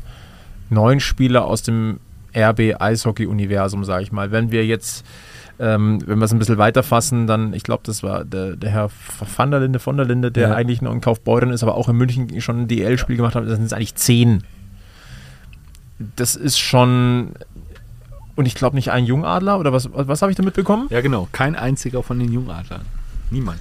Naja, und die drücken eben dann von unten auf so Leute wie Justin Schütz, die dann Ja. aus der Regelung rausfallen, nach. Und ähm, von daher, also ich halte es nach wie vor für die richtige Entscheidung, wenn er woanders hingeht. Ja, und zwar nicht nur aus Sicht ähm, eines EHC Red München, wo man sagt, da müsste der nächste Schritt kommen, sondern auch Nein, aus seiner Sicht. Er- er Absolut muss den aus Step machen. seiner Sicht. Total. Das muss er, das muss er vielleicht auch erst begreifen. Also wir hatten es jetzt in Köln nicht U23-Regelung, aber mit Sebastian Ovira, der jetzt nach Schwending gegangen ist, der hätte in Köln noch Vertrag gehabt. Ähm, man war nicht mit ihm zufrieden. Er ist bei den Fans in Köln sehr hoch im Kurs gewesen und ist es wahrscheinlich immer noch.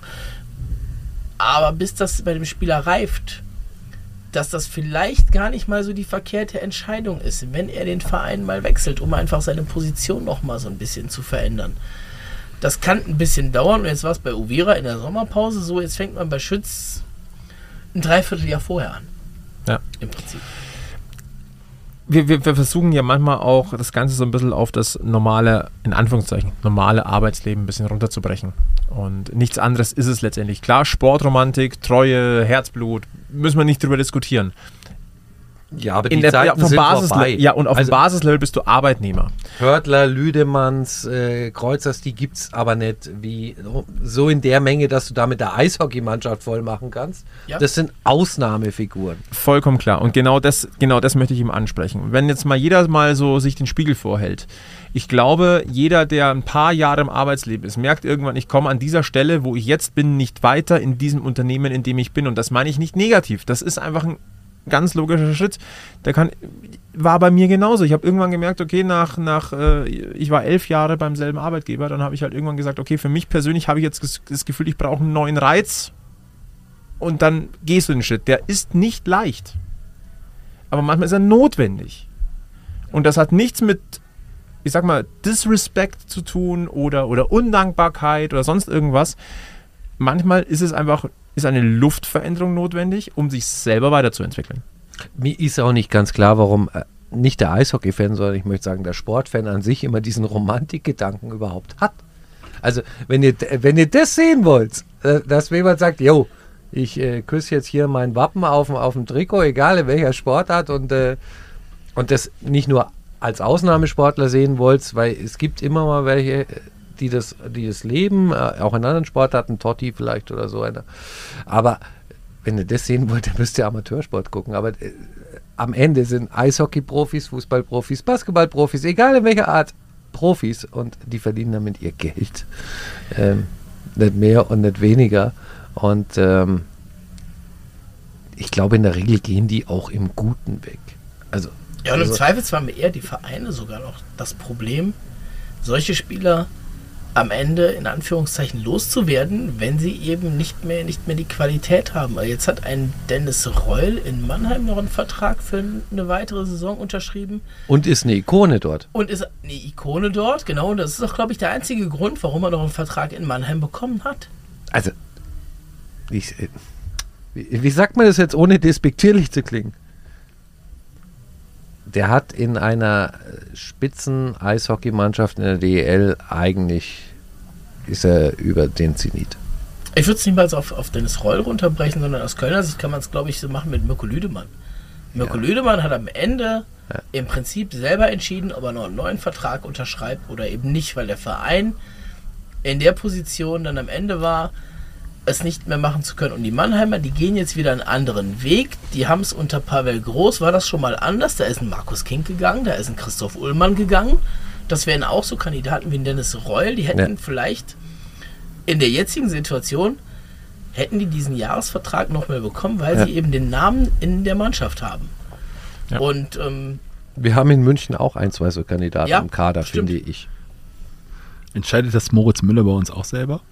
Äh, ja, Natürlich. genau. Ihr habt, ihr, Ja. ihr habt auch so einen Kandidaten. ja, Ähm, ja, da, das ist einfach so. Ne? Der spielt seitdem er in der Jugend nach Köln gekommen ist, spielt er für die Haie und der hat sich vom Freund der Tochter des Geschäftsführers hochgearbeitet zum Kapitän und zum Nationalmannschaftskapitän. Und das ist dann auch sein verfluchtes Recht, wenn der Verein das die letzten Jahre so gelebt hat, wie es eben in Köln auch so war, dass er selber sagt, ich spiele noch ein Jahr oder ich spiele eben kein Jahr. kannst du übrigens, finde ich, auch nicht dem Spieler vorwerfen. Nein, überhaupt nicht. Also, überhaupt null. nicht. Ähm, auch das ist ein Teil des Business. Und ähm, ich glaube, wir haben in aber, München Aber ganz kurz, äh, das ist eine Sache, das versteht der gemeine Fan einfach nicht. Oder will das nicht sehen. So diesen Teil des Business. Die sehen halt nur, da ist der Spieler, der ist seit zig Jahren da. Der ist, der steht immer für Interviews zur Verfügung, der macht immer Fotos, der gibt immer Unterschriften und so weiter und so fort. Und das andere wird halt völlig ausgeblendet. Spannende Personalie auf jeden Fall. Ähm, lasst uns den Blick ein bisschen weiten. Äh, wir wollten so ein bisschen ähm, in die Gemeinsamkeiten und Unterschiede des Münchner und äh, Kölner Eishockeykosmos eintauchen. Ich glaube, die große, äh, die große Differenz zwischen Köln und München ist eine gewisse Vereinsstabilität. München, ich sag mal, Egel, wo- wollen wir es nochmal so betiteln, wie wir schon mal gemacht haben? Schnell hoch, schnell Meister, schnell weg. Ja. Und dann fangen wir wieder von unten an. Also ich sage mal so, ich habe es damals den, äh, den Herrschaften aus dieser Stadt westlich von München mal äh, deutlich gesagt. Ähm, schön, dass es euch 110 Jahre gibt. Wir gründen halt ab und an einen neuen Verein und werden deutscher Meister, bevor ihr es einmal in 100 Jahren schafft. Von daher, ähm, ich weiß nicht, ob das so ein Prädikat ist, 100 Jahre Erfolglosigkeit, aber das muss jeder für sich entscheiden. Ähm, das trifft ja nun auf die Kölner Haie gar nicht zu. Also die Kölner Haie waren in meiner Kindheit ähm, waren die eins der drei Aushängeschilder des deutschen Eishockey, was mir so in Erinnerung geblieben ist, neben ihrem rheinischen Rivalen und dem Verein da nahe an der österreichischen Grenze. Ähm, kommt gerade nicht auf den Namen. Äh, also von daher, also klar, die sind, äh, ich glaube, wenn du dich auf, die, auf den Marienplatz stellst und äh, sagst, nenn mir drei deutsche Eishockeyvereine, ähm, bei Nicht-Eishockey-Fans, ich glaube, die Kölner Haie haben eine gute Chance, sogar der meistgenannte Verein zu sein. Und das mit dem Wissen, wo du in Köln rumgehst, es gibt inzwischen Kinder, die geboren sind, die jetzt volljährig sind, die haben noch keine Meisterschaft der Haie miterlebt. Ja, der letzte NRW war es da und ich muss den Finger jetzt in die Wunde legen, waren die Krefeld-Pinguine. Und das ist mal Fakt. Äh, Egel, sperr bitte das, jetzt. Sind, das sind keine Tränen, die du hier siehst. Ne? sperr jetzt das, die Tür vom Podcast-Studio zu. Ich habe das Gefühl, die beiden Jungs hauen jetzt gleich ab. Ist das Gastfreundschaft oder was? Ja, äh, nein, das sind Fakten. Ähm, Also A, hast du recht. B, ich war damals im entscheidenden Spiel in Köln dabei und ich bin immer noch der Meinung, wir sind beschissen worden. Ich war bei allen fünf. Und ähm, ja, aber damit hat die rheinische Dominanz in der Liga geendet. Ja, ja, der, der letzte NRW-Meister ist abgestiegen und äh, seitdem ist das Thema durch. Ne? ähm, nee, im Ernst. Also, die eine Marke, ähm, die es, glaube ich, auch deswegen gibt, weil es die DEG gibt, weil jeder kennt tatsächlich dieses Derby. Ähm, da musst du nicht mal Eishockey-Fan sein. Und ähm, das unterscheidet sie maßgeblich von uns.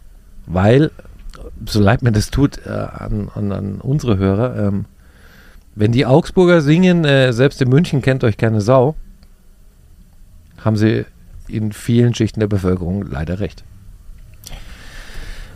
Ja.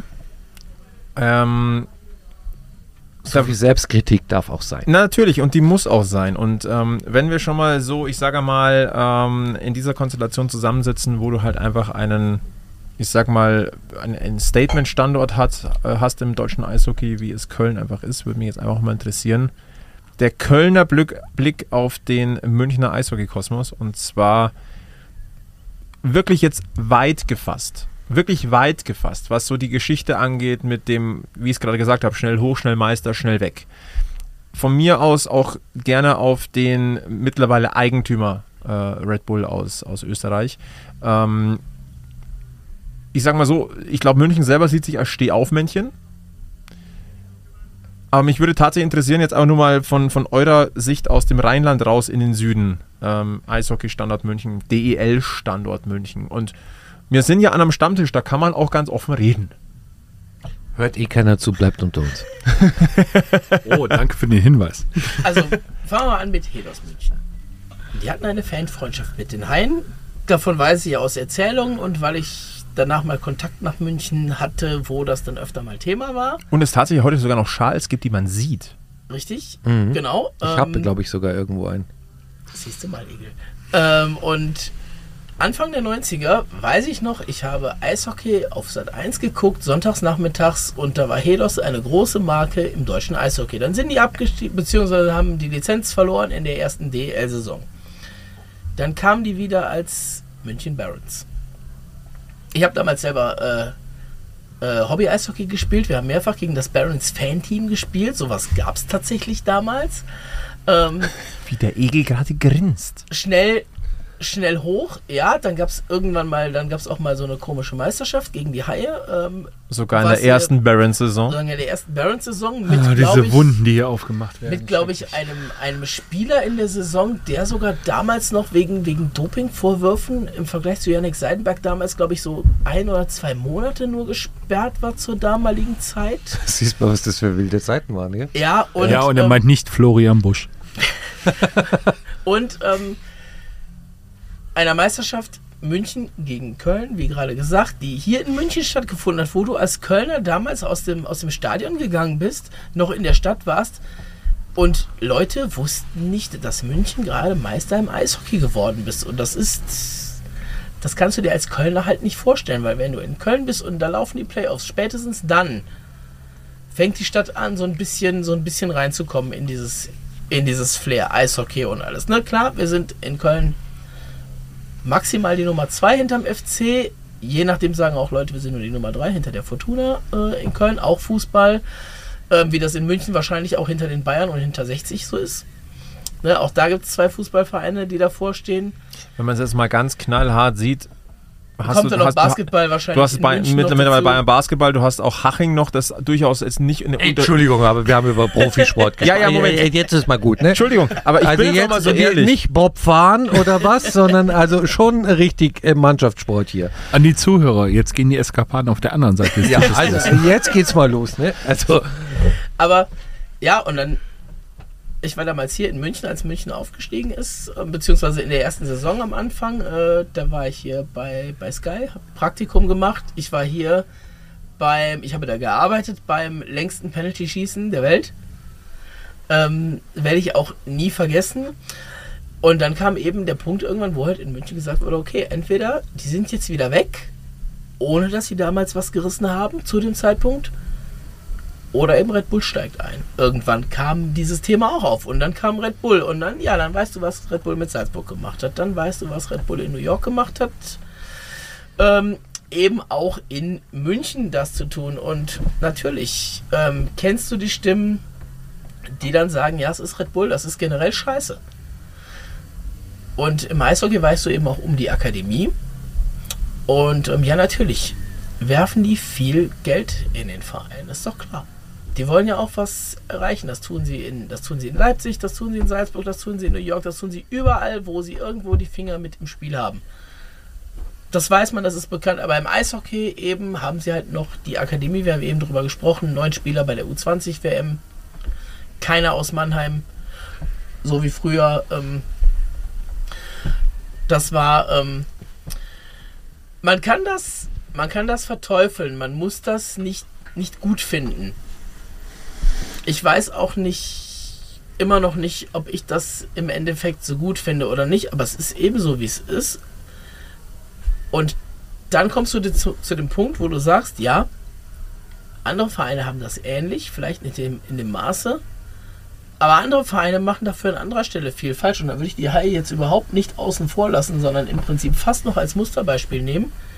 Die haben mit Frank Gotthard auch jemanden dahinter stehen, der wirklich viel Kohle hat. Der nicht unbedingt immer sagt, ich gebe jetzt jeden letzten Cent, siehe die Immer-Vega-Aktion, äh, wo ganz klar auch mal gesagt wurde, äh, wenn die Fans jetzt nicht auch ein bisschen was dazu tun, dann eben von mir nicht. Ähm, aber alles, was bei, was bei Red Bull hinter den Kulissen richtig läuft, das läuft eben bei einigen anderen Vereinen, wie gesagt, unter anderem dann eben auch bei den Haien, ähm, nicht immer so. Und das ist halt so die Professionalität, wo ich sage, ja, den Punkt, den gebe ich euch auf jeden Fall. Ich würde gerne eine Frage stellen, weil das würde mich tatsächlich, also zwei Fragen im Grunde.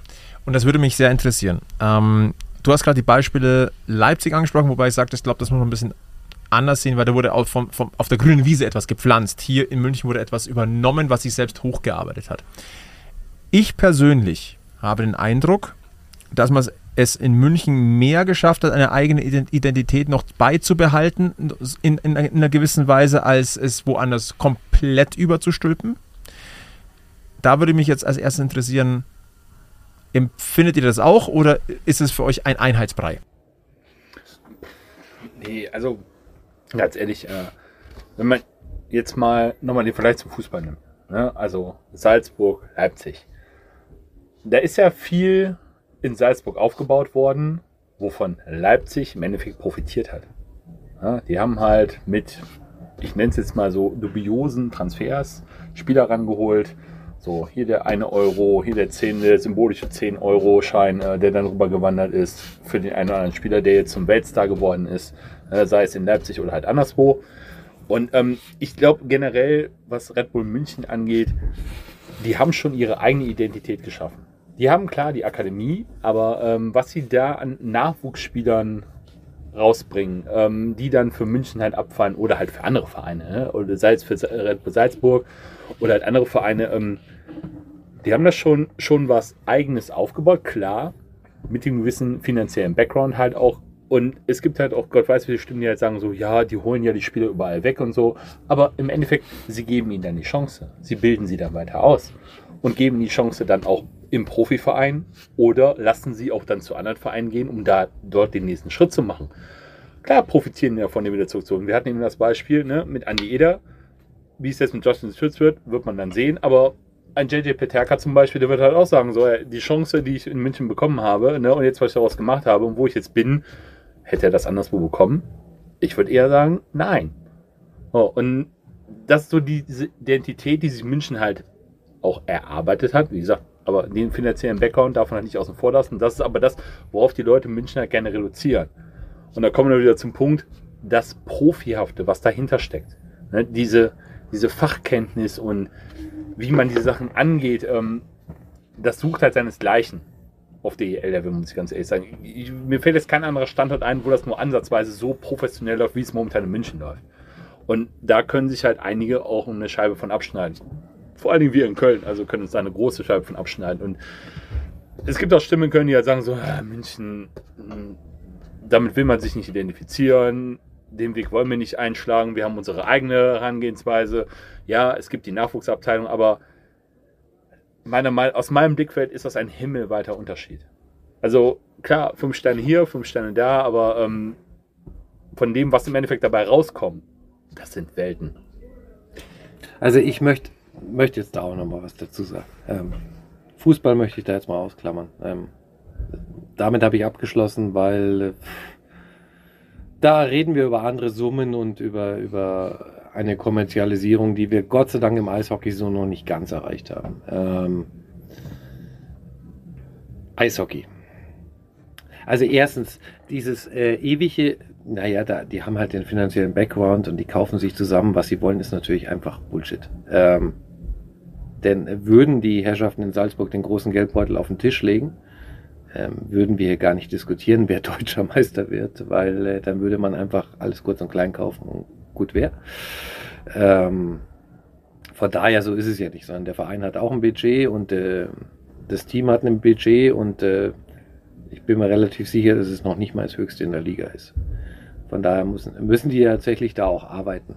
Ähm, der zweite Punkt, der, der uns aus Münchner oder mich persönlich aus Münchner Sicht immer so ein bisschen nervt, ist dieses Gequatsche von, von vielen Leuten, die dann immer sagen, ja, ey, das sind so, das ganze Stadion ist voll mit Leuten, die sind halt da, weil dieser Verein Erfolg hat. Das ist halt einfach auch so nicht wahr. Ähm, würde mal sagen, ein Gutteil dieser, dieser Fanszene, die wir in München haben, ähm, und auch der überwiegende Teil zum Beispiel von Radio über Wiesenfeld oder von, von diesem Podcast ähm, hat schon in Eishockey in München geguckt. Da konnten wir von Red Bull nur in Anführungszeichen gesetzt jetzt mal träumen. Ähm, Gerade bei Radio Oberwiesenfeld kann ich das sogar bestätigen. Ja, also wir waren schon da, da war ähm, München weit weg von allem, was eine Meisterschaft oder sonst was ist. Und, ähm, ich würde dir in einem Punkt widersprechen. Und das ist jetzt ja nicht nur Red Bull, sondern guck dir die anderen Vereine an. Das ist ein Anschütz in Berlin, das ist SAP in Mannheim, das ist ein Herr Gotthard in Köln. Wenn die alle richtig Bock hätten, Ja. Ja, dann könnten die sich auch ein Wettbiet, äh, Wettbieten leisten, was unvergleichbar ist, was viel Geld verbrennen würde. Ne? Und das ist ja nicht nur bei Red Bull, die so jemanden in Hand, hinten dran haben. Das haben andere Vereine eben auch. Und das ist eben eher dann so die Sache, wie du es wie du's entwickelst. Wir haben eben bei eine, über einen Justin Schütz gesprochen. Wir sprechen über neun Spieler U20 WM. Die kriegen bei euch alle mehr oder weniger halbwegs ordentlich Eis. Wenn alle da sind, klar, verschwinden die auch irgendwo in der vierten Reihe im Zweifelsfall, logischerweise, wie das bei anderen Vereinen eben auch ist. Aber wenn Verletzte da sind, dann wird nicht geguckt nach irgendeinem Ersatz irgendwo anders, sondern dann kriegen die ihre Eiszeit. Oder nimmt man eben auch in Kauf, mal so eins, zwei, drei Spiele zu verlieren und das mit denen dann aber durchzuziehen. Sie ein JJ Pataka, der jetzt in Buffalo spielt, ähm, ein Schütz, wie gesagt, der ist nicht umsonst von Florida mal gedraftet worden. Du musst aber ergänzend dazu noch sagen, selbst wenn es keine Verletzten gibt, in der CHL haben die Jungs ja auch massig Eiszeit Ja. bekommen Ja. über die letzten Jahre. Ja. So, und das kann ich mir bei anderen Vereinen in derselben Situation einfach gar nicht vorstellen. Also in Köln zum Beispiel wird das, glaube ich, nie im Leben passieren. Long, Sondern wäre immer so, da müssen immer die Top-Ausländer spielen und niemand anders. long story short, äh, ja, ihr habt jemanden dahinter mit viel Geld und ja, das ist ein rotes Tuch in Deutschland, durch den Fußball sehr geprägt. Aber das ist an anderen Standorten nicht viel anders und über die spricht man nicht, weil eben der Name nicht geändert worden ist. Würdet ihr weiterhin EHC München heißen und im Hintergrund wäre Red Bull, Schrägstrich ehemals Herr Mateschitz, der es ja jetzt nun mal nicht mehr ist, ähm, würde man da im Zweifelsfall wahrscheinlich nicht so drüber sprechen, wie man es tut. Kann man vielleicht sagen, dass äh, die ganzen großen Investoren im deutschen Eishockey, wie Red Bull, wie SAP, wie AEG, im Verhältnis zum Fußball noch in einem mit einem gewissen Maß und Ziel anständig Geld ausgeben. Ja, wobei sie natürlich damit immer Verlust machen. Ohne übers Ziel hinauszuschießen einfach. Und ähm, zweiter Teil der Frage, sind wir im deutschen Eishockey überhaupt der, in der Situation, dass wir überhaupt einen Investor ablehnen können? Nein. der, Finde ich dass wir überhaupt auf irgendjemand mit dem Finger zeigen können und du äh, sagen können, du bitte gibst kein Geld fürs deutsche Eishockey aus. Vereinzelt mag das machbar sein, aber im Großen und Ganzen eher nicht. Und wie gesagt, wir sind in Deutschland nicht an dem Punkt, wo wir sagen, wie es in den USA ist, wovon die DEL irgendwann mal abgucken wollte, dass Investoren mit dem Eishockey Geld machen können. Und ich muss da jetzt auch, äh, also, sorry, aber ich muss jetzt mal da auch nochmal in eine gewisse Richtung nochmal auch was sagen. Also auch andere Vereine, dessen, äh, deren Fans ja immer mal gerne mit dem Finger da in so unsere Richtung zeigen, auch in Mannheimer Richtung oder was zeigen. Wie sage ich das jetzt vorsichtig? Ähm, nur weil der große Metro-Konzern nicht funktioniert hat, heißt es nicht, dass ihr das nicht auch angenommen und mitgenommen habt und äh, auch ihr hättet äh, drei Meisterschaften in Folgen bejubelt. Äh, also, mal ehrlich. Darf Ich tue mir immer schwer mit, ich finde es immer unglaubwürdig, wenn mir dann irgendjemand, ja, also bei uns, wenn es das wäre, da wäre ich sofort weg. Darf ich es in einem, in einem zusammenfassen? Ich glaube, Red Bull ist der einzige Sponsor in dem Bereich, der vom normalen Eishockey-Fan durch das Produkt, was sie bewerben, profitiert. Eine CGM Gotthard in Köln, ein SAP in Mannheim, ähm, ein Anschütz in Berlin, die profitieren nicht vom normalen Fan. Wenn du eine Dose Red Bull kaufst, ja, das geht irgendwo im Hintergrund natürlich nicht diese eine Dose logischerweise, aber die Masse macht es natürlich, das geht dann da wieder rein. Aber die Produkte, die die anderen machen, eine, eine Gabi Sennebogen in, in Straubing, wer interessiert sich bitte im Eishockey-Geschäft oder in Straubing für Produkte der Firma?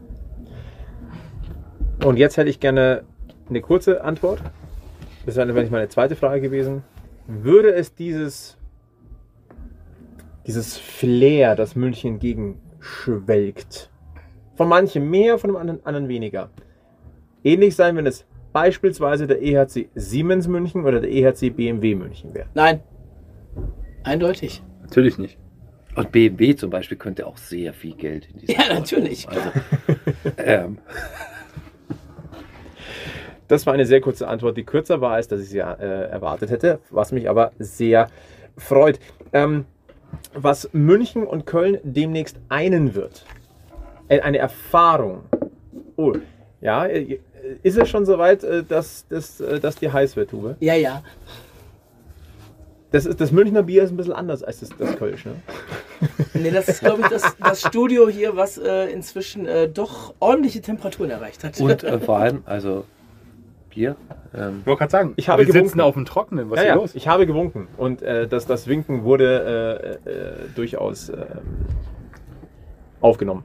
Ähm, eine, eine Erfahrung, die ihr bereits gemacht habt, die wir in naher Zukunft machen werden, ist die des Steps von einer alten Halle in eine neue. Und das ist sehr, sehr spannend, denn ähm, in München wird in knapp bisschen weniger als eineinhalb Jahren der SAP-Garten eröffnet und korrigiert mich gerne, 1998 ist die Langsys Arena, in, damals noch Köln Arena, eröffnet worden. Und der äh, Umzug der Haie von der Lenzstraße ist erfolgt. Ähm, das ist, es sind natürlich knapp 25, es sind 25 Jahre Unterschied. Vollkommen richtig. Oder es werden sogar ein bisschen mehr sein. Dennoch ähm, glaube ich, ist es aus Münchner Sicht durchaus mal interessant zu, ähm, zu erfahren, wie, wie so dieses, wie das Feeling vom Gefühl her war. ähm, denn es ist schon, es sind neue Dimensionen, es sind neue Möglichkeiten, es sind aber auch neue Risiken, die aufgemacht werden. Und deswegen würde mich tatsächlich ein bisschen interessieren, nehmt, euch mal, nehmt uns mal so ein bisschen mit in diese Sit- Situation von damals, ähm, so, soweit ihr sie aktiv auch miterlebt habt. Ähm, wie war das und was waren die Folgen daraus tatsächlich? Also ich finde es schwer, das eins zu eins zu vergleichen, weil die Köln Arena war die erste Arena in dieser Größenordnung in Deutschland und ist immer noch in der Größenordnung die einzige Arena in Deutschland. Die ist für Eishockey eigentlich zu groß.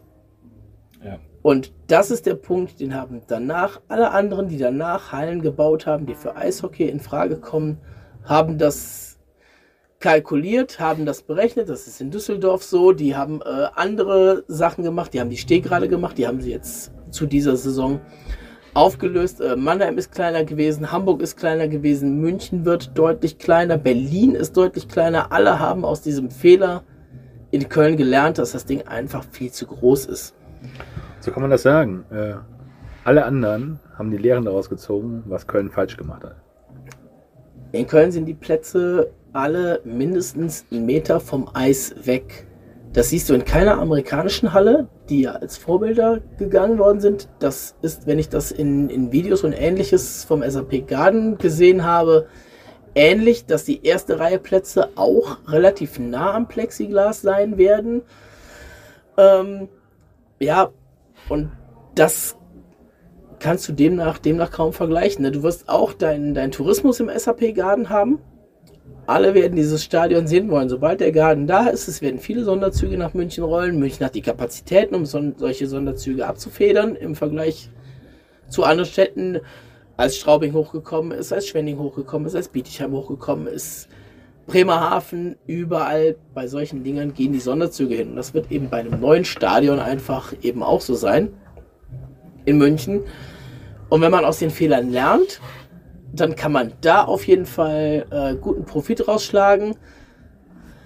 Es ist halt in München generell die Frage, ich glaube, München ist der einzige Verein, der mit so einer geringen ähm, Zuschauerbasis, Schrägstrich mit so einem geringen Zuschauerschnitt, ähm, so einen Step nach vorne macht. Ich glaube, seit Köln, weil in die Lente ging halt einfach nur vergleichsweise wenig. Ähm, das wird schon, das wird schon schwierig, ne? das irgendwie zu transportieren. Du musst die Leute ja nicht nur für einmal dahin holen, sondern, sondern dauerhaft. Und das hat auch bei den Haien lange gedauert, ähm, bis man sich da drauf eingeschossen hat. Und ich glaube, die Vor-Corona-Saison, wo die Haie seit Weihnachten so richtig, richtig scheiße waren, ähm, die Playoffs verpasst haben. Das war die zuschauerstärkste Saison der Haie, die nicht mit irgendwas mit Playoffs zu tun haben, wo wirklich ausverkaufte Hallen im Finale oder ähnliches dann diese, diese Zuschauerzahlen noch gerettet haben.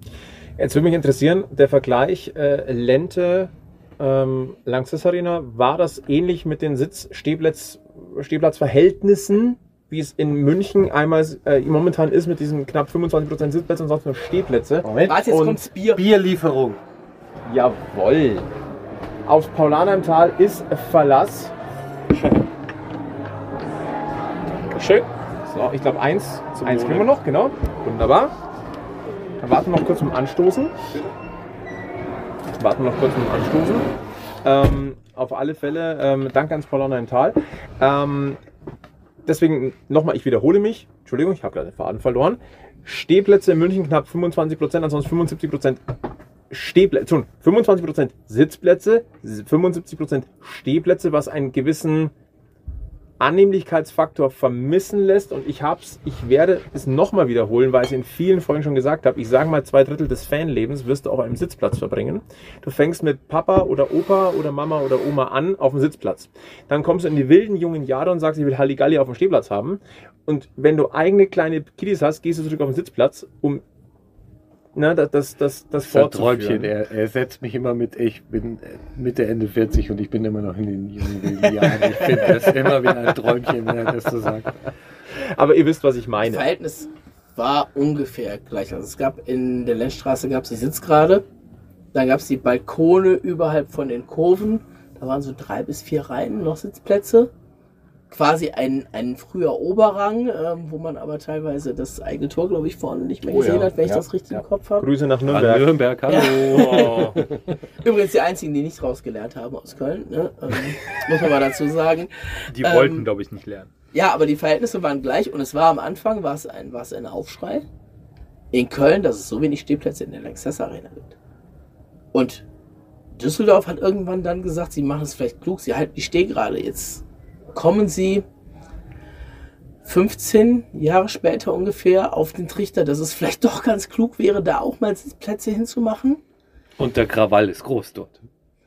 Ja, aber Also, Er war groß, Er war aber groß. beziehungsweise jetzt der Aufruhr, der Aufruhr Ja. war erstmal groß. Ja, natürlich, aber wenn du es 15 Jahre so machst, ne, dann ist natürlich der, der Aufruhr ein ganz anderer, weil in der Lexus Arena war das vielleicht so die ersten ein, zwei Jahre auch noch so. Danach aber eben nicht mehr. Andere Sachen muss man eben gucken, ne? Lanxess Arena, ja, die Gästefans im Oberrang, das ist immer so ein Thema. Ich kenne keinen, keinen genauen Bebauungsplan vom Garten. Ihr wart ja da schon mal, schon mal zu Gast, wie das aussieht. In Mannheim sind die Gäste oben, in Düsseldorf sind die Gäste oben, Bei in uns, Berlin sind die bei Gäste uns sind sie oben. unten. unten Ja. Wir schön wollen- in der Ecke. Wir wollen, dass die beiden Kurven, also Heim- und Gästekurve, sich ansingen und dabei ansehen können. Auch noch ein Fehler, der in Köln gemacht worden ist, der nie wieder gemacht worden ist. In Köln gibt es zwei Stehkurven auf den unterschiedlichen Seiten. Das nimmt das komplett weg. Das ist aber übrigens völliger Bullshit. in Ähm, bin Köln eine Seite hinzukriegen, das ist Nein, eig eigentlich nicht so schwer. Aber der Verein sträubt sich immer noch dagegen und ich weiß nicht, warum die Arena hat mehrfach äh, signalisiert, dass es für sie ja sowieso besser ist, weil bei Konzerten ist die Bühne eben nur auf einer Seite, man müsste nicht zwei Seiten umbauen. Ich weiß es nicht. nee, mal, mal, also da muss ich jetzt mal äh, die Lanze brechen für die, die Planung des SAP-Garten. Ähm, man ist auch gut auf Gästefans vorbereitet, um ein guter Gastgeber zu sein. Und ähm, auch dem Gästefan, wenn er sich denn benimmt, ähm, das bestmögliche Stadionerlebnis zu bieten. Und man hat aber auch einen Plan B, wenn sich der Gästefan nicht benimmt. Vielleicht ich können, wir das, vielleicht können wir das noch einmal kurz ansprechen. Ist auch in unserem Bericht nochmal nachzulesen von unserem Rundgang. Wir haben es auch schon mal angesprochen. Aber vielleicht auch in dieser Runde, ähm, vielleicht hat es auch der eine aus, oder andere aus Köln nicht mitbekommen. Euch wird es höchstwahrscheinlich nicht betreffen. Es gibt die Option, im Gästeeingang einen Teil der Tribüne zu entfernen und einen eigenen Zugang nur für Gästefans gesondert, abgetrennt vom äh, restlichen Bereich der Halle zu kreieren. Das ist wirklich ein Notfallplan. Wäre dann wie in der ausgeht. Schweiz. Also du bist als Gästefan komplett isoliert von allem, was mit den anderen Fans zu tun hat. Ähm, ist aber tatsächlich nur ein Notfallplan. Ja, das ist also quasi baulich da und könnte jederzeit aktiviert werden, ist aber nicht die Grundausstattung. Dementsprechend, ähm, Man könnte jetzt fast sagen, es ist ja schon schlimm genug, dass man auf solche Optionen vielleicht mal zurückgreifen muss. Kommen wir. Ja, wobei an- du jetzt sagen musst, es ist natürlich auch eine Halle, die nicht nur für uns gebaut ist, sondern auch für Basketball.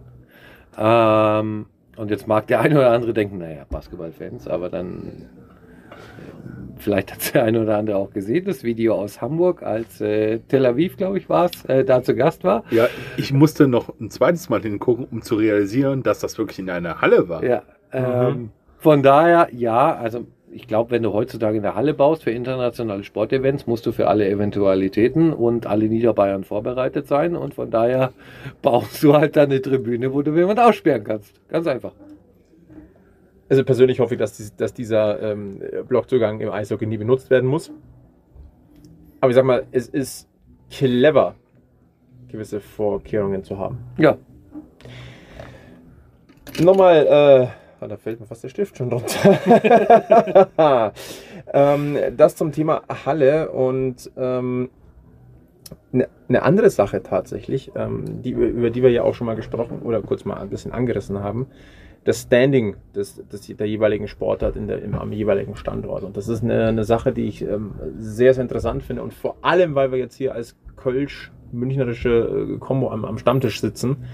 Ähm, ich glaube, Eishockey hat lange, lange Tradition. Korrigiert mich jetzt bitte. Ähm, Ende der 70er wurde der KEC erst ausgegliedert aus dem Kölner Anfang Eishockeyverein. der 70er. Anfang der 70er. Dankeschön. Ähm, um als eigenständiger Eishockeyverein äh, an den Start zu gehen und hat sich dann 50, 50 Jahre dieses Jahr, ne? Glückwunsch, Deswegen äh, 72, ja. Ähm, hat sich dann sehr schnell in der deutschen Spitze festgespielt und äh, ist seitdem auch immer erstklassig gewesen. Das, deswegen kann man sagen, dass Eishockey ähm, in Köln einen grundsätzlich mal verankerten Standort in, in Eis, im Eishockey Deutschland darstellt, aber auch in der Stadt eigentlich. ist ja auch viel erfolgreicher als der Kölner Fußball. Äh, pf, ja, In der Faktisch. Zeit, ja. Ja, also Und ähm, deswegen ähm, würde mich da auch interessieren, und ich komme ja aus der, aus der Presselandschaft tatsächlich, ähm, war ja auch mal EHC-Reporter hier für ein lokales Medium. Ähm, der EHC München, Schrägstrich der EHC Red Bull München, füllt zumeist. Zumeist. Es gibt immer Ausnahmen und da kommt äh, die nächste äh, halbe. Vielen Dank an das Paulaner im Tal. Darauf erstmal kurz ein Prost. So viel Zeit muss sein. Äh, auch ihr daheim, gerne. Egal ob am Morgen, am Nachmittag oder am Abend. Am Vor Prost. also bevorzugt am was. Morgen, wenn ihr jetzt gerade auf dem Weg zur Arbeit seid und den Podcast hört, auch ihr daheim bitte, also unseren Segen habt ihr, ne? Ich hörte bei euch im äh, Stadion, muss man äh, gewisse äh, kulinarische Dinge frönen, wenn wir morgen Abend da sind. I- Nein, Ich- nein, ich nein, nein, nein, nein, nein, Kauft nein, auf nein, gar keinen nein. Fall die Rollbratensemmel. Bleibt Auf einfach- gar keinen Fall den Glühwein. Bleibt einfach im Gästeblock, weil äh, wir, wir Heimfans sind ungenießbar. Wir haben doch gesagt, wir dürfen nie wieder irgendwas bewerben äh, bei uns in der Halle. Äh, nein, standortmäßig waren wir. Ähm, Nochmal, äh, Presselandschaft. Ähm, wir haben, äh, gestern glaube ich war es, gab es erst die Verkündung der Medienpartnerschaft des EHC Rapper München mit München TV. Ähm, werde ich gleich noch ein, ein, zwei Gedanken von meiner Seite dazu, dazu bringen. Wie ist es in Köln? In München ähm, ist es meist so, zumindest in den Printmedien, eher Randspalte mit Glück. Ähm, online ähnlich. Ähm, leider mittlerweile immer mehr, weil Fußball alles erdrückt. Wie ist das in Köln tatsächlich? In einem wirklich gesettelten, stabilen, grundsätzlichen, vom, vom, von der Organisation her stabilen Standort. Ähm, ihr habt auch mit dem ersten FC Köln einen, einen, einen großen Fußballverein. Ihr habt mit, mit Fortuna Köln einen Verein mit langer Tradition, deutlich kleiner natürlich, aber auch eine lange Tradition mit einer treuen Fan-Anhängerschaft und dann einen, aufkeimen, einen aufstrebenden äh, Fußballclub Viktoria Köln noch, äh, von der Chelsea, glaube ich. Hab ich habe es komplett falsch ausgesprochen. Chelsea, ja. Chelsea. ähm, falsche Seite für alle bayerischen, äh, falsche Rheinseite. Ja. Ähm, wie ist das in Köln von der medialen Wahrnehmung der Kölner Haie? Das würde mich tatsächlich mal interessieren aus erster Hand. Also, wenn ich mal Siebengescheit als Münchner jetzt mal mutmaßen darf von außen, weil man informiert sich ja auch über andere Teams in, der Heim, in deren heimischer Presse. Der Express ist da schon dabei, Also aber immer nur so mit äh, Halbinfos. Also ich fange jetzt, ich fange jetzt das Weinen an, wenn ich, wenn ich die Frage. Ne, das ist tatsächlich in Köln hat sich das über die letzten Jahre entwickelt, dass das immer weniger geworden ist. Äh, Wir hatten einen hauptamtlichen Berichterstatter von der Bild. Den gibt es für Köln, für die Haie nicht mehr. Der Express zieht sich mehr und mehr raus. So Spielberichte, ne, klar, aber ab und an noch mal was, aber es ist keiner mehr vom Express bei einem Spiel dabei. Ähm, der Stadtanzeiger ist berichtet regelmäßig, äh, ist aber bei den Spielen nie da. Die Rundschau mit wechselnden Berichterstattern, aber die sind wenigstens jedes Mal da. Ähm, deswegen ähm, schöne Grüße an die Kollegen. Also auch der Austausch am, am besten bei uns. Ähm, weil, wie gesagt, wenigstens ist immer jemand da und guckt dieses Spiel an. Klar ist da natürlich mal so ein bisschen, so ein bisschen von der, von der Konnektivität her, von den einzelnen Artikeln her, wenn jemand anders da ist und dann schreibt jemand anders von denen den Bericht, ist so ein bisschen die, die Verbindung nicht gegeben, aber da wird schon einiges gemacht. Ähm, wir haben den Report K, ein Online-Medium, äh, das, ist der, das ist der Frank Neusser, ehemaliger Express-Berichterstatter, der jetzt nicht mehr beim Express ist, aber der auch oft da ist. So, und dann sind wir vom Sharkbite und wir sind kein offizielles Medium, wir machen einen Podcast. Wir haben, Klammer auf, Anführungszeichen oben, noch keine Website. Ähm, toi, toi, toi, dass das vielleicht irgendwann über die Weihnachtsfeiertage jetzt klappt, wie wir uns das vorgestellt haben. Eigentlich war Saisonbeginn angepeilt, aber das hat dann auch nicht mehr hingehauen. Ähm, aber ja, ansonsten ist die Pressetribüne in Köln recht verwaist. Also müssen es bei euch auch äh, ehrenamtliche Podcaster, arme ehrenamtliche Podcaster regeln. Ja, also ich möchte jetzt nicht, ich möchte jetzt sagen, im Prinzip ja, aber wir sind die, die, glaube ich, bei jedem Spiel da sind. Oder wenn es Auswärtsspiele sind, äh, das regelmäßig gucken und dazu was erzählen können und auch wirklich sagen können, wir haben mehr als die Highlights gesehen. Es ist wie bei uns, Flo. Aber das ist, das ist, das ist eine Entwicklung. Das hat sich in den letzten Jahren. Corona kommt dazu. Corona spielt da natürlich mit rein. Natürlich spielt da Magenta mit rein. Du musst nicht mehr in der Halle sein, um ein Spiel zu sehen, um was, um was dazu zu schreiben oder zu sagen. Aber ich bin immer noch der Meinung, und ähm, das weiß, glaube ich, bei uns in Köln inzwischen fast jeder, dass ich auch den offiziellen Live-Ticker vor den Haien schreibe. Das ist etwas anderes, wenn ich in der Halle bin und Sachen selber sehe, als wenn ich das am Fernseher gucke und sei es ein großer Fernseher, ich aber darauf angewiesen bin, dass der Magenta Sportkommentator, wer es auch ist, die richtigen Namen sagt, weil ich nur diesen Bildausschnitt habe, nie das gesamte Bild. Das ist wirklich schwierig und das traue ich auch nicht jedem zu, das eben von diesem Video von zu Hause zu machen, wenn er für ein Print- oder Online-Medium oder ähnliches berichtet. Ich also, spreche da leidvoll, also ich habe da schon leidvolle Erfahrungen mit gemacht, weil ich kann immer nicht jedes Spiel da sein, so arbeitsbedingt und entfernungsbedingt, muss dann schon mal zu Hause aufs Spiel gucken und dann verlässt man sich halt auf so Ausschnitte und Kommentare, die gegeben werden. Und ich bin da schon zwei, drei Mal ganz schön ins Fettdämpfchen getreten mit Äußerungen, die ich dann getroffen habe, was nachher gar nicht so war. Ich mir selber angeguckt und dachte, das war jetzt nicht so gut. Und wenn du dann am nächsten Tag oder vielleicht am Abend des Spieltags noch Printmedien liest, dann fragst du dich manchmal wirklich, okay, die können das Spiel nicht gesehen haben. Die haben maximal die fünf, sechs, sieben Tore gesehen, einen Check gesehen, zwei, drei Saves gesehen und das war's. Und das spiegelt aber nun mal nicht das ganze, das Gesamte wieder. Und wenn du dir halt einen objektiven Eindruck machen willst, musst du nun mal das komplette Ganze nehmen und nicht nur diese sechs, sieben Minuten, die von Magenta dann die Highlights geliefert werden. Ja, also die, ich meine die Magenta Highlights, äh, jetzt mal unter uns Klosterschwestern, ähm, da fehlt so viel, da wird ja teilweise noch nicht mal erwähnt, wenn ein Tor in doppelter Überzahl fällt oder so, sondern äh, da heißt dann. Äh, das ist einfach zu kurz. Team A ein Drück, ähm, Drücker und hat ein Tor gemacht. Ähm, ich wollte gerade sagen, ist das, ist das nicht der Komplexität des Eishockeysports auch ein bisschen geschuldet? Nein, ich glaube, das ist dem geschuldet, dass man sich nicht genug Zeit nimmt und immer noch nicht genug Aufwand betreibt. Ähm, Du kannst sicher auch im Eishockey, ähnlich wie im Fußball, jede kleine Spielsituation durchanalysieren. Das machen die Coaches und die Videocoaches ja auch mit den Teams.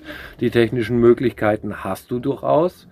Ähm, nur wenn du halt versuchst, deinen Spielbericht auf äh, dreieinhalb, viereinhalb Minuten zu quetschen, dann wirst du einem torreichen Spiel dem nicht gerecht. Und wenn die Liga nicht will, dass so manche Strafe oder Schiedsrichterentscheidung nochmal nachanalysiert wird, weil sie vielleicht dann auch mal falsch war und die Analyse vielleicht auch mal der Liga gegenüber kritisch ausfällt, dann darfst du das nicht und dann machst du es als Medienpartner nicht.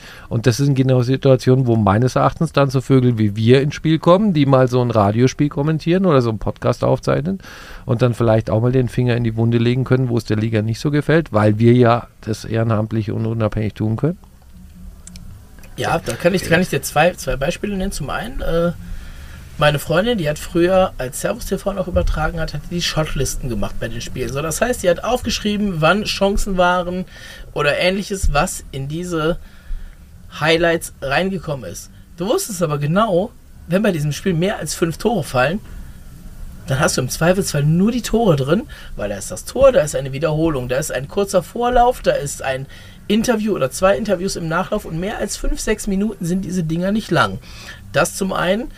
Und zum anderen, was man auch nicht vergessen darf, wenn jemand für ein Printmedium schreibt oder ähnliches, kein Printmedium in Deutschland, Bold Prediction, ich kenne keine Zahlen, leistet sich einen eigenen Berichterstatter fürs Eishockey. Nicht mehr. Die sind alle für irgendwas anderes noch mit zuständig. Wir hatten das damals, ähm, als ich noch bei Heimspiel das Radio gemacht habe. Wir waren bei jedem Spiel vor Ort, nicht nur in NRW, sondern eben auch deutschlandweit.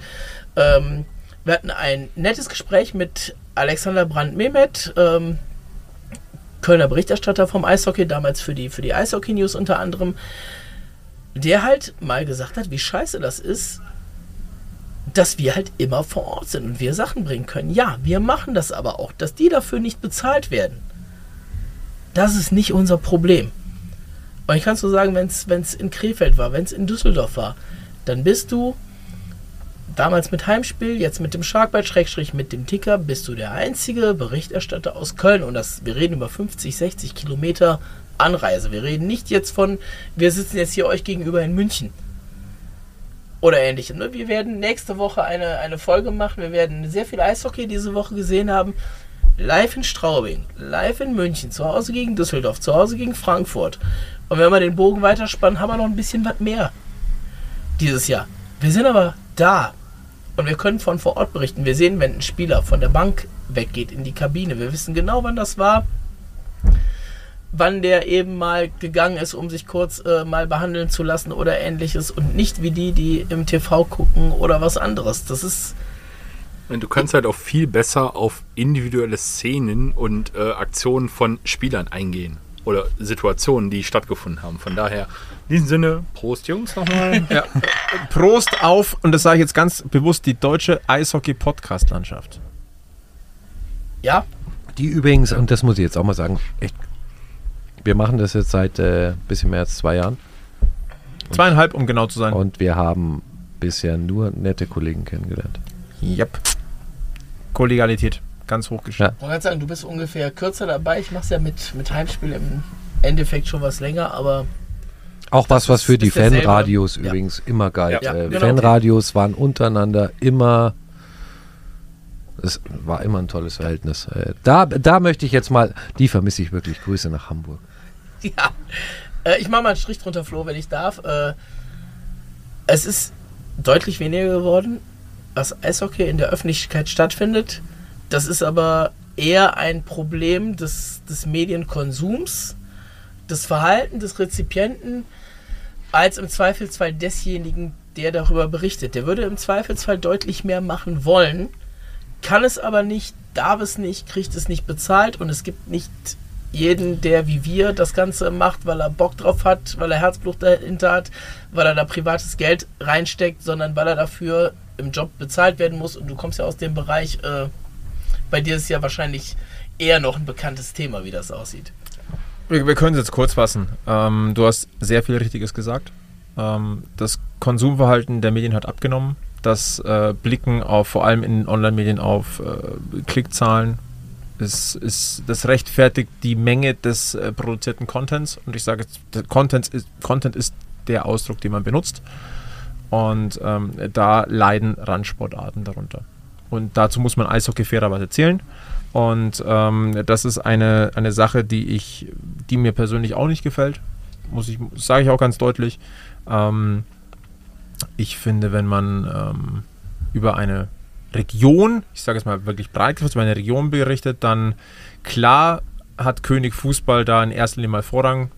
Dem, dem tue ich auch nichts ab, weil das ist das, das Massenmedium oder das, das, die Massensportart.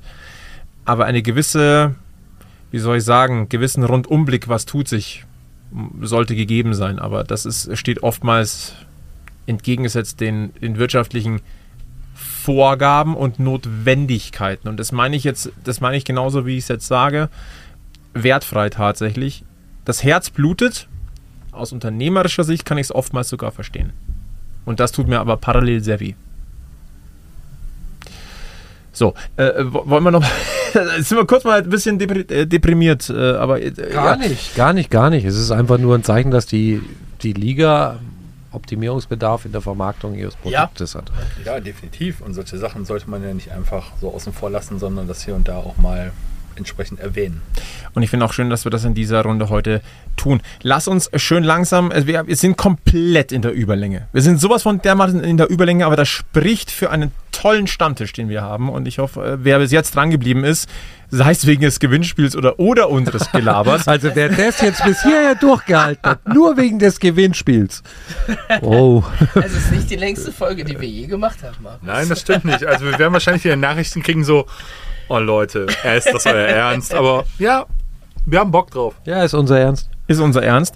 Ähm, bevor wir wirklich auf die Zielgerade einblicken, äh, ein, ein, ein, einblicken, einbiegen, ähm, München und Köln haben sehr, sehr oft die Klingen gekreuzt. In dem Fall die Schläger.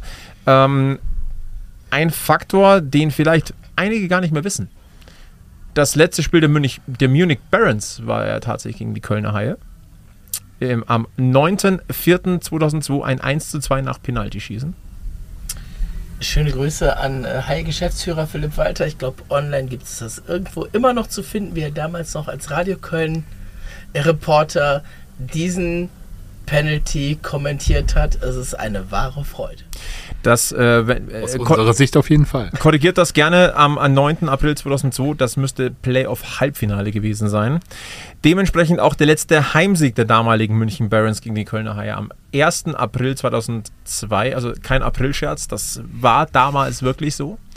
Ähm, wir sprechen natürlich über ein denkwürdiges Spiel in der DEL äh, in den Pre-Playoffs, wenn mich jetzt das nicht alles äh, täuscht. Und äh, jetzt suchen wir mal ganz kurz das Datum raus, dass ich euch auch ja keinen Schmarrn verzähle. Mit Basti Elving im Tor. Ja. Mit äh, Basti Elving im Tor. Münchner Tor. Was damals noch nicht so bekannt war, aber inzwischen. Mittlerweile ich, kennt jeder, Mittlerweile, ich glaube sogar in Europa kennt diesen ja. Torpfosten. Er, und er wird vermisst werden im SAP-Garden. Am 16. März 2011, äh, Overtime, die dritte. In der 110. Minute wurde das Spiel erst entschieden. dass der, das BMW-Parkhaus in der BMW-Welt hat, vor, hat, hat, vorzeitig geschlossen. Es mussten Autos rausgeholt werden. Ähm, das hat Köln mit 4 zu 3 gewonnen. Also 110. Spielminute und jeder, der weiß, wie lange ein Eishockeyspiel normalerweise dauert, weiß, Lecco mio grande. Äh, Zitat Ende. Ähm, und äh, dann haben wir natürlich, und das müssen wir auch nochmal an, äh, ansprechen, ähm, in der ersten Meistersaison des EHC Red Bull München. Äh, Spiel 5 in der, äh, im Playoff-Halbfinale 2016, ein 5 zu 4 gegen die Kölner Haie. Jetzt sagt man natürlich, ja, okay, 5 zu 4 scheint ein gutes Spiel gewesen zu sein.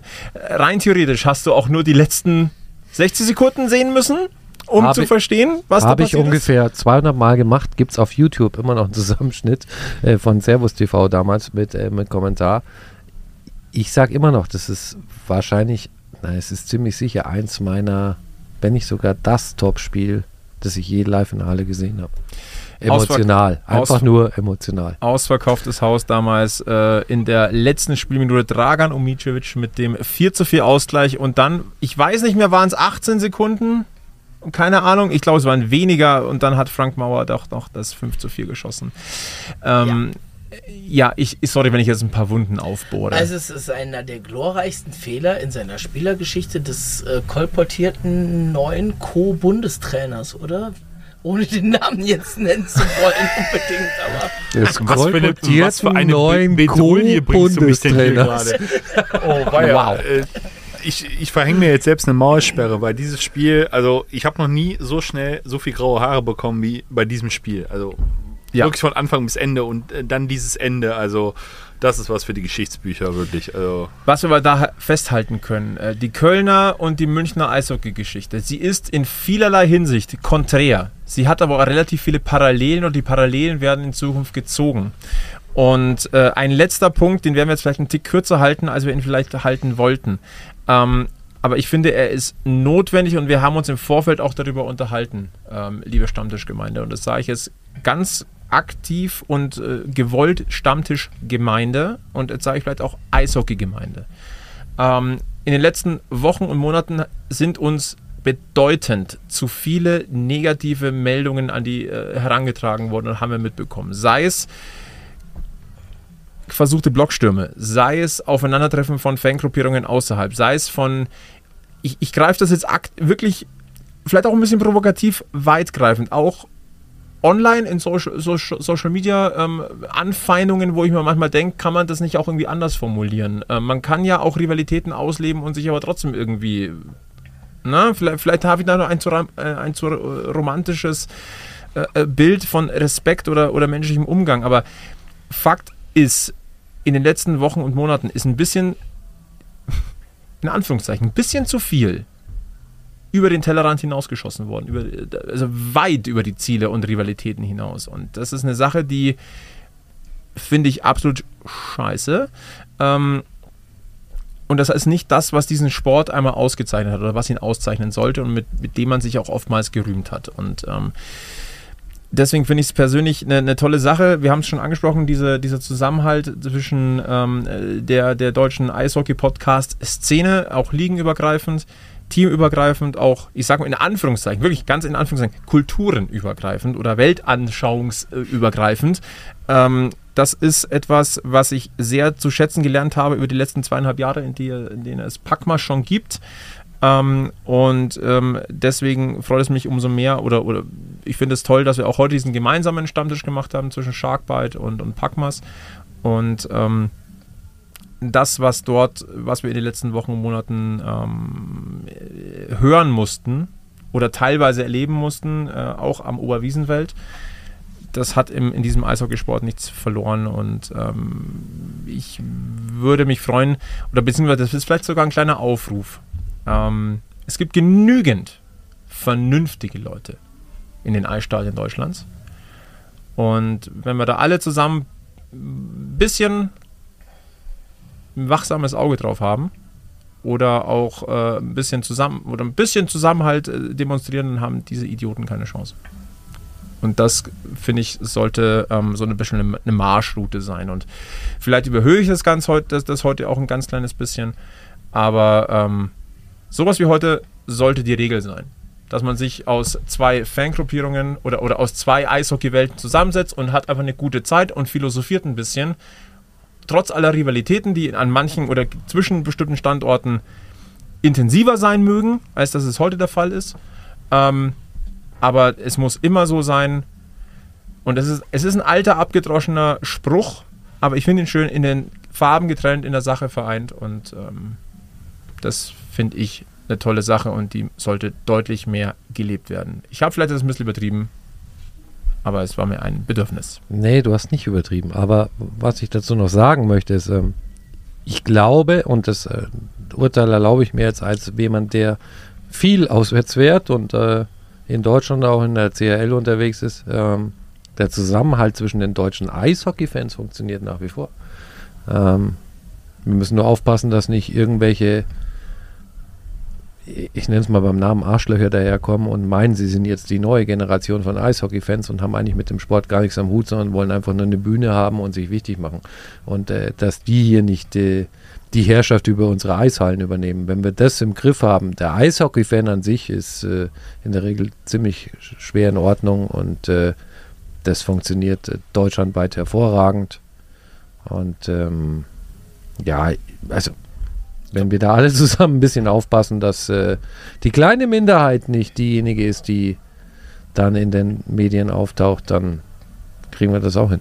Ich glaube, du kannst es de facto nie ausschließen. Das funktioniert nicht. Das hat früher schon nicht funktioniert. Also es gibt genug Geschichten aus der Lenzstraße. Äh, da standen die Gästefans mitten unter den Kölner Fans. Und irgendwann gab es mal die eine Faust oder die andere. Das, äh, was man als die gute alte Zeit auch immer mal gerne bezeichnet. Äh, Gibt es natürlich heute so nicht mehr, aber klar, ne, Köln-Mannheim, jetzt beim Winter Game, äh, das hat eine Vorgeschichte, das hat eine längere Vorgeschichte. Äh, Iserlohn, immer mal wieder ein Thema in Köln. Äh, da gab es dieses Jahr das Ding in Berlin, äh, ihr mit Straubing, in Nürnberg mit Ingolstadt jetzt. Ähm, sprechen wir von Berlin. In diesem Fall nicht schöne Grüße äh, an den Kevin von Eis Berlin, wo aktuell innerhalb der eigenen Kurve Sachen geklaut werden. Seien es Banner, ich glaube jetzt als letztes war es was ein Trommelstock, der einfach von der von der Trommel weggekommen ist. Ja, das ist das sind Sachen, die sollen nicht, die dürfen nicht beim Eishockey Einzug halten. Und äh, der Egel hat es gerade richtig gesagt. Beim Eishockey ist es eine, eine sehr geringe Minderheit. Und du hast es vorhin schon mal angerissen. Wir haben momentan kein Fußball-Liga-Betrieb. Wir haben momentan Fußball-WM in Katar, wo sich im Zweifelsfall der eine oder andere überhaupt nicht für interessiert. Der aber jetzt, weil er nichts mit dem Verein zu tun hat, Zeit hat, woanders hinzugehen. Das sind Sachen, die darf man nicht vergessen, dass die da momentan mit reinspielen. Und ähm, es würde mich nicht wundern, wenn es Anfang der Fußballrückrunde beim Eishockey solche Meldungen weniger geben würde. Äh, ich würde es mir sogar, sogar wünschen. Dann könnte man nämlich sagen, ja, das war ein von außen reingetragenes Problem. Dennoch sollte man, glaube ich, diesen Blick nie davon abwenden, dass es eben eine neue Generation äh, an Fans gibt, ähm, dass die gesamte Gesellschaft momentan auf einem, auf einem schwierigen Pfad ist, äh, wo es fast nur noch Schwarz und Weiß gibt und kaum Grautöne, wo es generell mehr Anfeindungen, mehr alles gibt, dass sich sowas nicht auch in den Sport reinzieht, da muss man tatsächlich ein bisschen aufpassen. Ihr habt alle viel Gutes und Richtiges gesagt. Ähm, was man nicht außer Acht lassen darf, ist einfach auch äh, die Berichterstattung in diese Richtung. Ähm, weil wenn solche Dinge passieren, klar, man redet darüber, aber trotz alledem sollte die mediale Berichterstattung das nicht in den Vordergrund rücken vor dem eigentlichen Ereignis. Weil das ist jetzt zum Beispiel halt beim Wintergame auch passiert. Da gab es halt 72, ich nenne sie mal bewusst so Idioten, die nach dem Spiel meinten, sich da auf der Wiese treffen zu müssen und äh, ein paar Schläge austeilen zu müssen. Und dass die mediale Landschaft dann eher auf dieses Ereignis eingeht, als auf das Wintergame, was vorher passiert, äh, vorher stattgefunden hat, äh, wo ein großartiges Spiel gewesen ist, in einem tollen Rahmen, über 40.000 Zuschauer. Das ist halt das, was man nicht äh, Einzug halten lassen sollte, dass die Medien sich eher darauf stürzen, als auf die eigentliche Berichterstattung über den Sport. Absolut. Aber ich möchte auch positiv an, äh, an dieser Stelle das, äh, unser, unseren Stammtisch thematisch abschließen. Es geht auch anders und ähm, da sehe ich diesen Stammtisch heute durchaus als ähm, Beispiel. Und ähm, diese, diese Liebe zum Eishockey, die vereint uns, glaube ich, alle. Ansonsten würden wir das Ganze nicht machen oder ihr würdet auch nicht zuhören. Und dementsprechend ähm, gebt den Deppen keine Chance. So sage ich das mal. Vielleicht. Und das würde ich tatsächlich nicht mal so ausweiten, sondern das ist, glaube ich, auch gelebt zwischen den Vereinen. Ja. Ähm, wir haben es mehrfach früher mit Heimspiel gemacht, dass wir Verlosungen gemacht haben von Ex-High-Spielern, ähm, wo wir die anderen Vereine um Trikots oder ähnliches gefragt haben. Und äh, darüber bin ich überhaupt erst gestolpert, dass es ja mal eine Fanfreundschaft Köln gegen München gab, weil aus München kam sofort die Rückmeldung, äh, klar, alte Fanfreundschaft machen wir sofort und äh, auch andere Standorte sind da völlig unkompliziert. Ähm, ich glaube auch, wenn man als Podcast darüber spricht, was Akkreditierungen oder ähnliches in anderen Stadien angeht, äh, sind die Vereine wirklich Immer. sehr Immer. entspannt im Vergleich zu Fußball zum Beispiel, äh, wo sowas natürlich aufgrund der, der Größe des Mediums dann eben nicht stattfindet und das sollte das Eishockey bei aller Liebe, dass wir gerne größer sein möchten, als wir sind, darfst du das gerne behalten. Und jetzt hast du die wunderbar, wunderbaren Stichwort, oder das wunderbare Stichwort gegeben. Ähm, Wir haben noch eine kleine Verlosung. Wir haben es vor über zwei Stunden angekündigt und jetzt hauen wir es raus. Ähm, Mach ein Timestamp dran. Mach ich, mach ich. Ähm, also, große Verlosung. Am Mittwochabend, jetzt am äh, 14.12. spielt München gegen Köln. Das wäre ein bisschen kurzfristig, wenn wir da irgendwas raushauen. Nein, es gibt dieses Duell am Oberwiesenfeld noch einmal. Und zwar am 12. Februar trifft München noch einmal am Oberwiesenfeld auf die Kölner Haie. Und dafür haben wir tatsächlich Tickets, die ihr gewinnen könnt. Und zwar Sag mir ganz kurz das, das Datum. Ist das ein Freitag oder ein Das ist ein Sonntag, der Sonntag vor der Super Bowl Night. Das ist ein Sonntag, okay. Oh, das ist natürlich ein super Timing. Ja, Jawohl, also Sonntag, der 12.02.2023. Wir verlosen einmal zwei Tickets für die EHC-Fankurve, für die Nordkurve.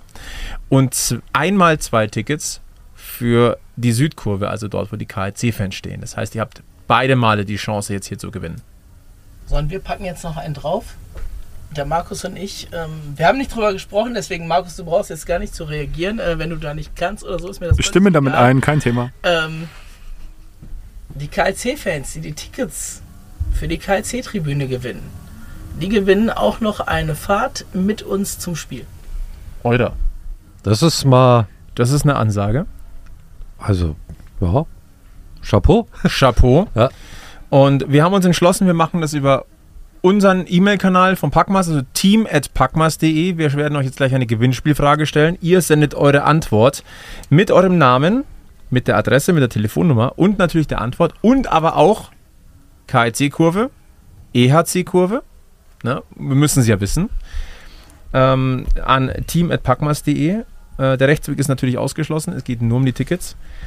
Und ähm, unsere Frage ist, wir haben es ja heute schon angesprochen, es gab dieses legendäre DEL-Halbfinalspiel am 8.4.2016. Das München spektakulär äh, in, in der letzten Minute doch noch gewonnen hat nach einem späten Ausgleich. Und zwei Spieler in, äh, in Reihen der Kölner Haie trugen später das Trikot des EHC Red Bull München. Die, der eine früher, der andere später.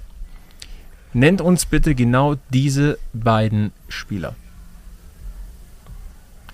Ich glaube, das lässt sich rausfinden.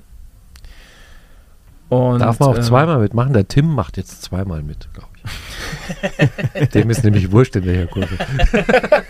Ja, wa warum nicht? Ne? Also, wenn dir das wurscht ist, mach zweimal mit, klar. Und äh, ganz wichtig, schickt uns diese Antwort bis Mittwoch, den 21.12.2022 um 12 Uhr an team.packmas.de.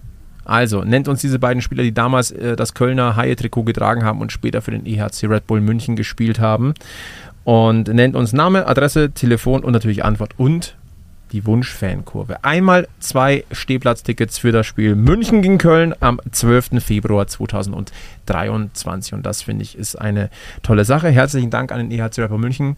Wenn ich einen Tipp geben Tickets? darf, den einen von den beiden Namen hat der Egel heute mehrfach versucht, schwer zu vermeiden. Bin ein Verweigerer.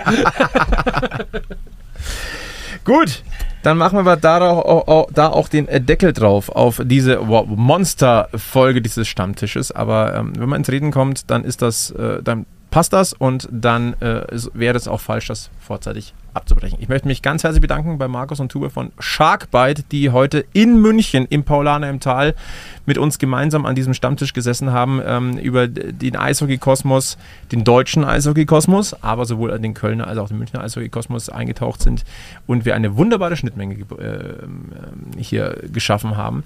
Ich sage, schön, dass ihr da gewesen seid. Vielen Dank für die Einladung ans Paulaner Endpark. Herrschaftszeiten. Richtig. Und ähm, ich habe keine Ahnung, was diese Sterndl-Dinger sind, über die ihr in der letzten Folge gesprochen habt. Aber ich würde es dem Sebi gleich tun, so oft wie du heute Kölner Eishockey-Kosmos gesagt hast. Äh, da würde ich tatsächlich äh, im Laufe des morgigen Tages. äh, Mund, gell? oh, Das Moment. ist, und das ist wirklich live und nicht geplant. Kurzes bekommen- Timeout. Ein kurzes Timeout. Herzlichen Dank an das Paulaner im Tal. Wir bekommen gerade einen Abschlussstamperl. Und da möchte, mich, äh, möchte ich mich ganz herzlich Vielen Dank. bedanken. Danke sehr. Dankeschön. Viel Spaß. Aber perfektes Timing. Bevor wir es jetzt trinken, äh, Kölner Eishockey-Kosmos, ich glaube, du hast es heute vier oder fünfmal gesagt. Äh, ich schließe mich dem Sebi an. Äh, morgen sind wir in der Halle. Und wie gesagt, ich habe keine Ahnung, was das ist, was ich da kaufen werde.